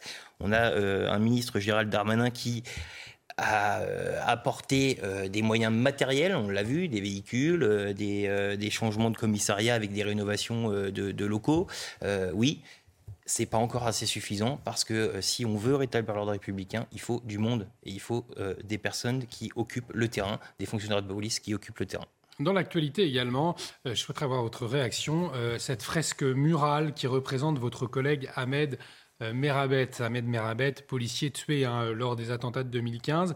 Eh bien, cette fresque murale, une nouvelle fois souillée, donc son, l'artiste hein, qui, l'a fait, ce n'est pas la première fois, hein, il le disait sur Twitter, que cela arrive. Qu'est-ce que cela vous évoque? Bah, comme à chaque fois, comme vous l'avez dit, hein, c'est pas la première fois. Et euh, alors j'ai pas, j'ai pas le nombre précis, mais je crois que on en est pas loin à une dizaine de fois depuis euh, depuis mm. l'inauguration de, de, cette euh, de cette fresque. Euh, l'écœurement, l'écœurement complet, parce que c'est un collègue qui a donné sa vie par rapport aux faits qui ont été commis sur Paris, qui a donné sa vie par rapport à l'engagement qui était d'apporter une sécurité aux citoyens. Et, et, finalement, voilà, on a une frange de la population. Alors, on est obligé d'en parler parce que voilà, c'est, ça fait partie des missions d'information. Mais je, je, voilà, je m'arrêterai pas davantage, euh, hormis de dire que nous sommes écœurés. Je ne veux pas apporter davantage de lumière sur euh, cette frange qui est fort heureusement est minoritaire. Merci, euh, Michael Dequin. Dans l'actualité, la fin de l'opération Barkhane au Mali. Et cette question ce matin, comment prévenir le terrorisme après le départ de l'armée française du Mali?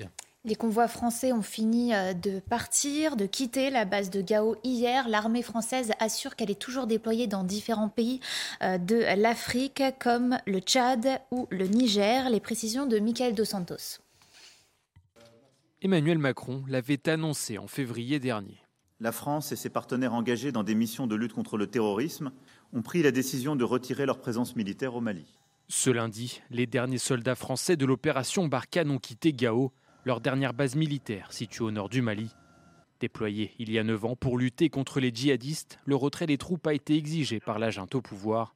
Un départ non sans conséquences. Le nord de l'Afrique, c'est pratiquement le sud de l'Europe. Donc tout ce qui se passe au Sahel, toutes les instabilités qui peuvent se produire au Sahel ont des conséquences, auront des conséquences directes sur l'Europe. Il faut absolument européaniser l'opération qui, euh, qui succédera à Barkhane. Après avoir quitté le Mali, les troupes françaises de l'opération Barkhane ont rejoint le Niger, l'un des pays de la région du Sahel où ils restent engagés. Euh, les groupes terroristes existent toujours, hein. c'est-à-dire que si euh, on, quitte cette zone, euh, les forces africaines auront la plus grande difficulté à les empêcher de progresser. Donc, pour l'instant, il est évident que nous, nous restons et nous ne resterons dans cette zone qu'à la demande et qu'avec l'accord des autorités politiques locales. Au Sahel, la présence militaire sera divisée par deux d'ici à la fin de l'année.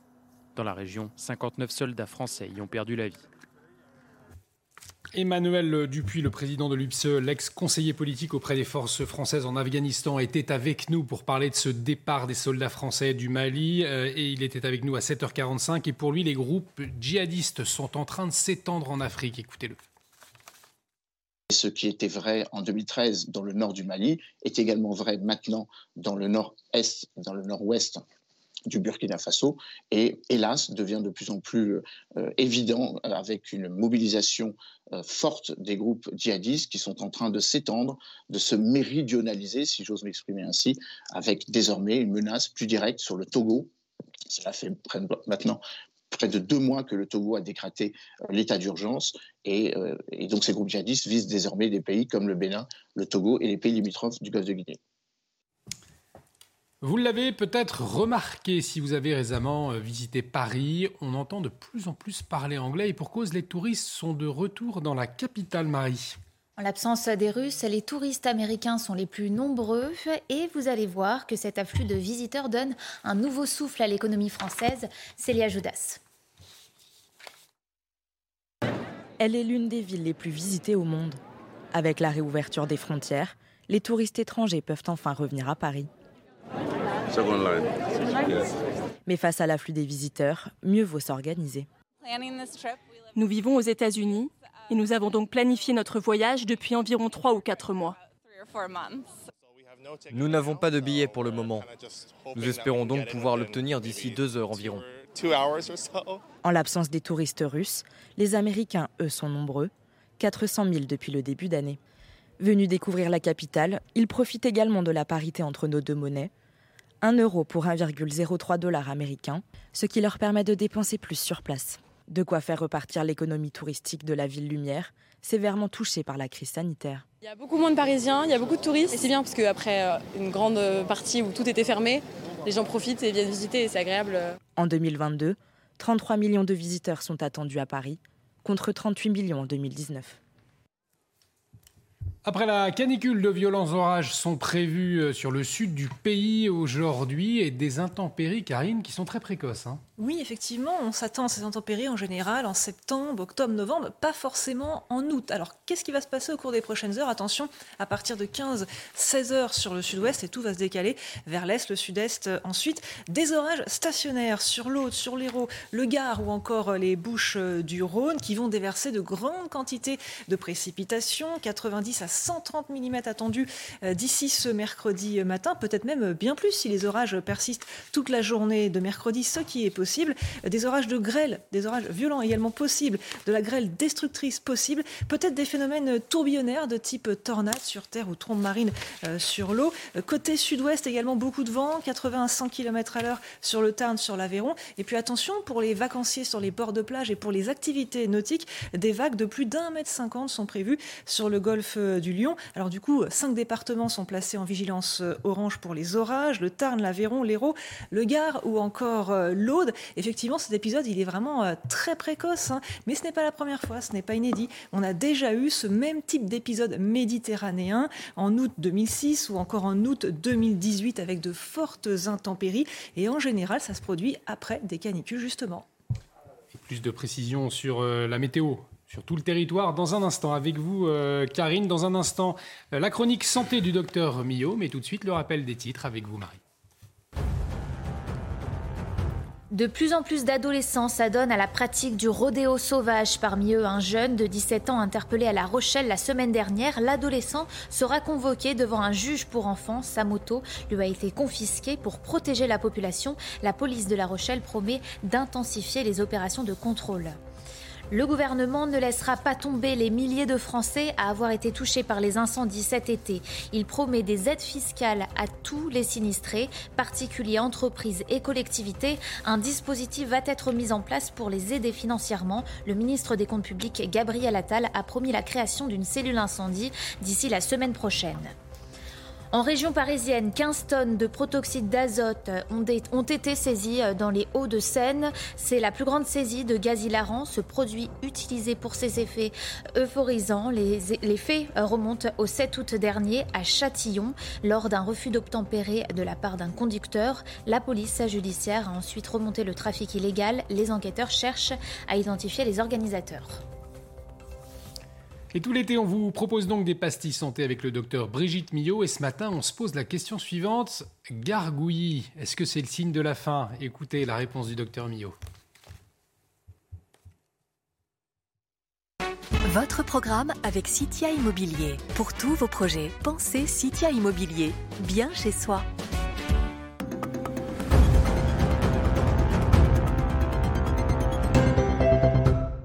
Alors notre estomac ne parle pas, mais effectivement, il se manifeste.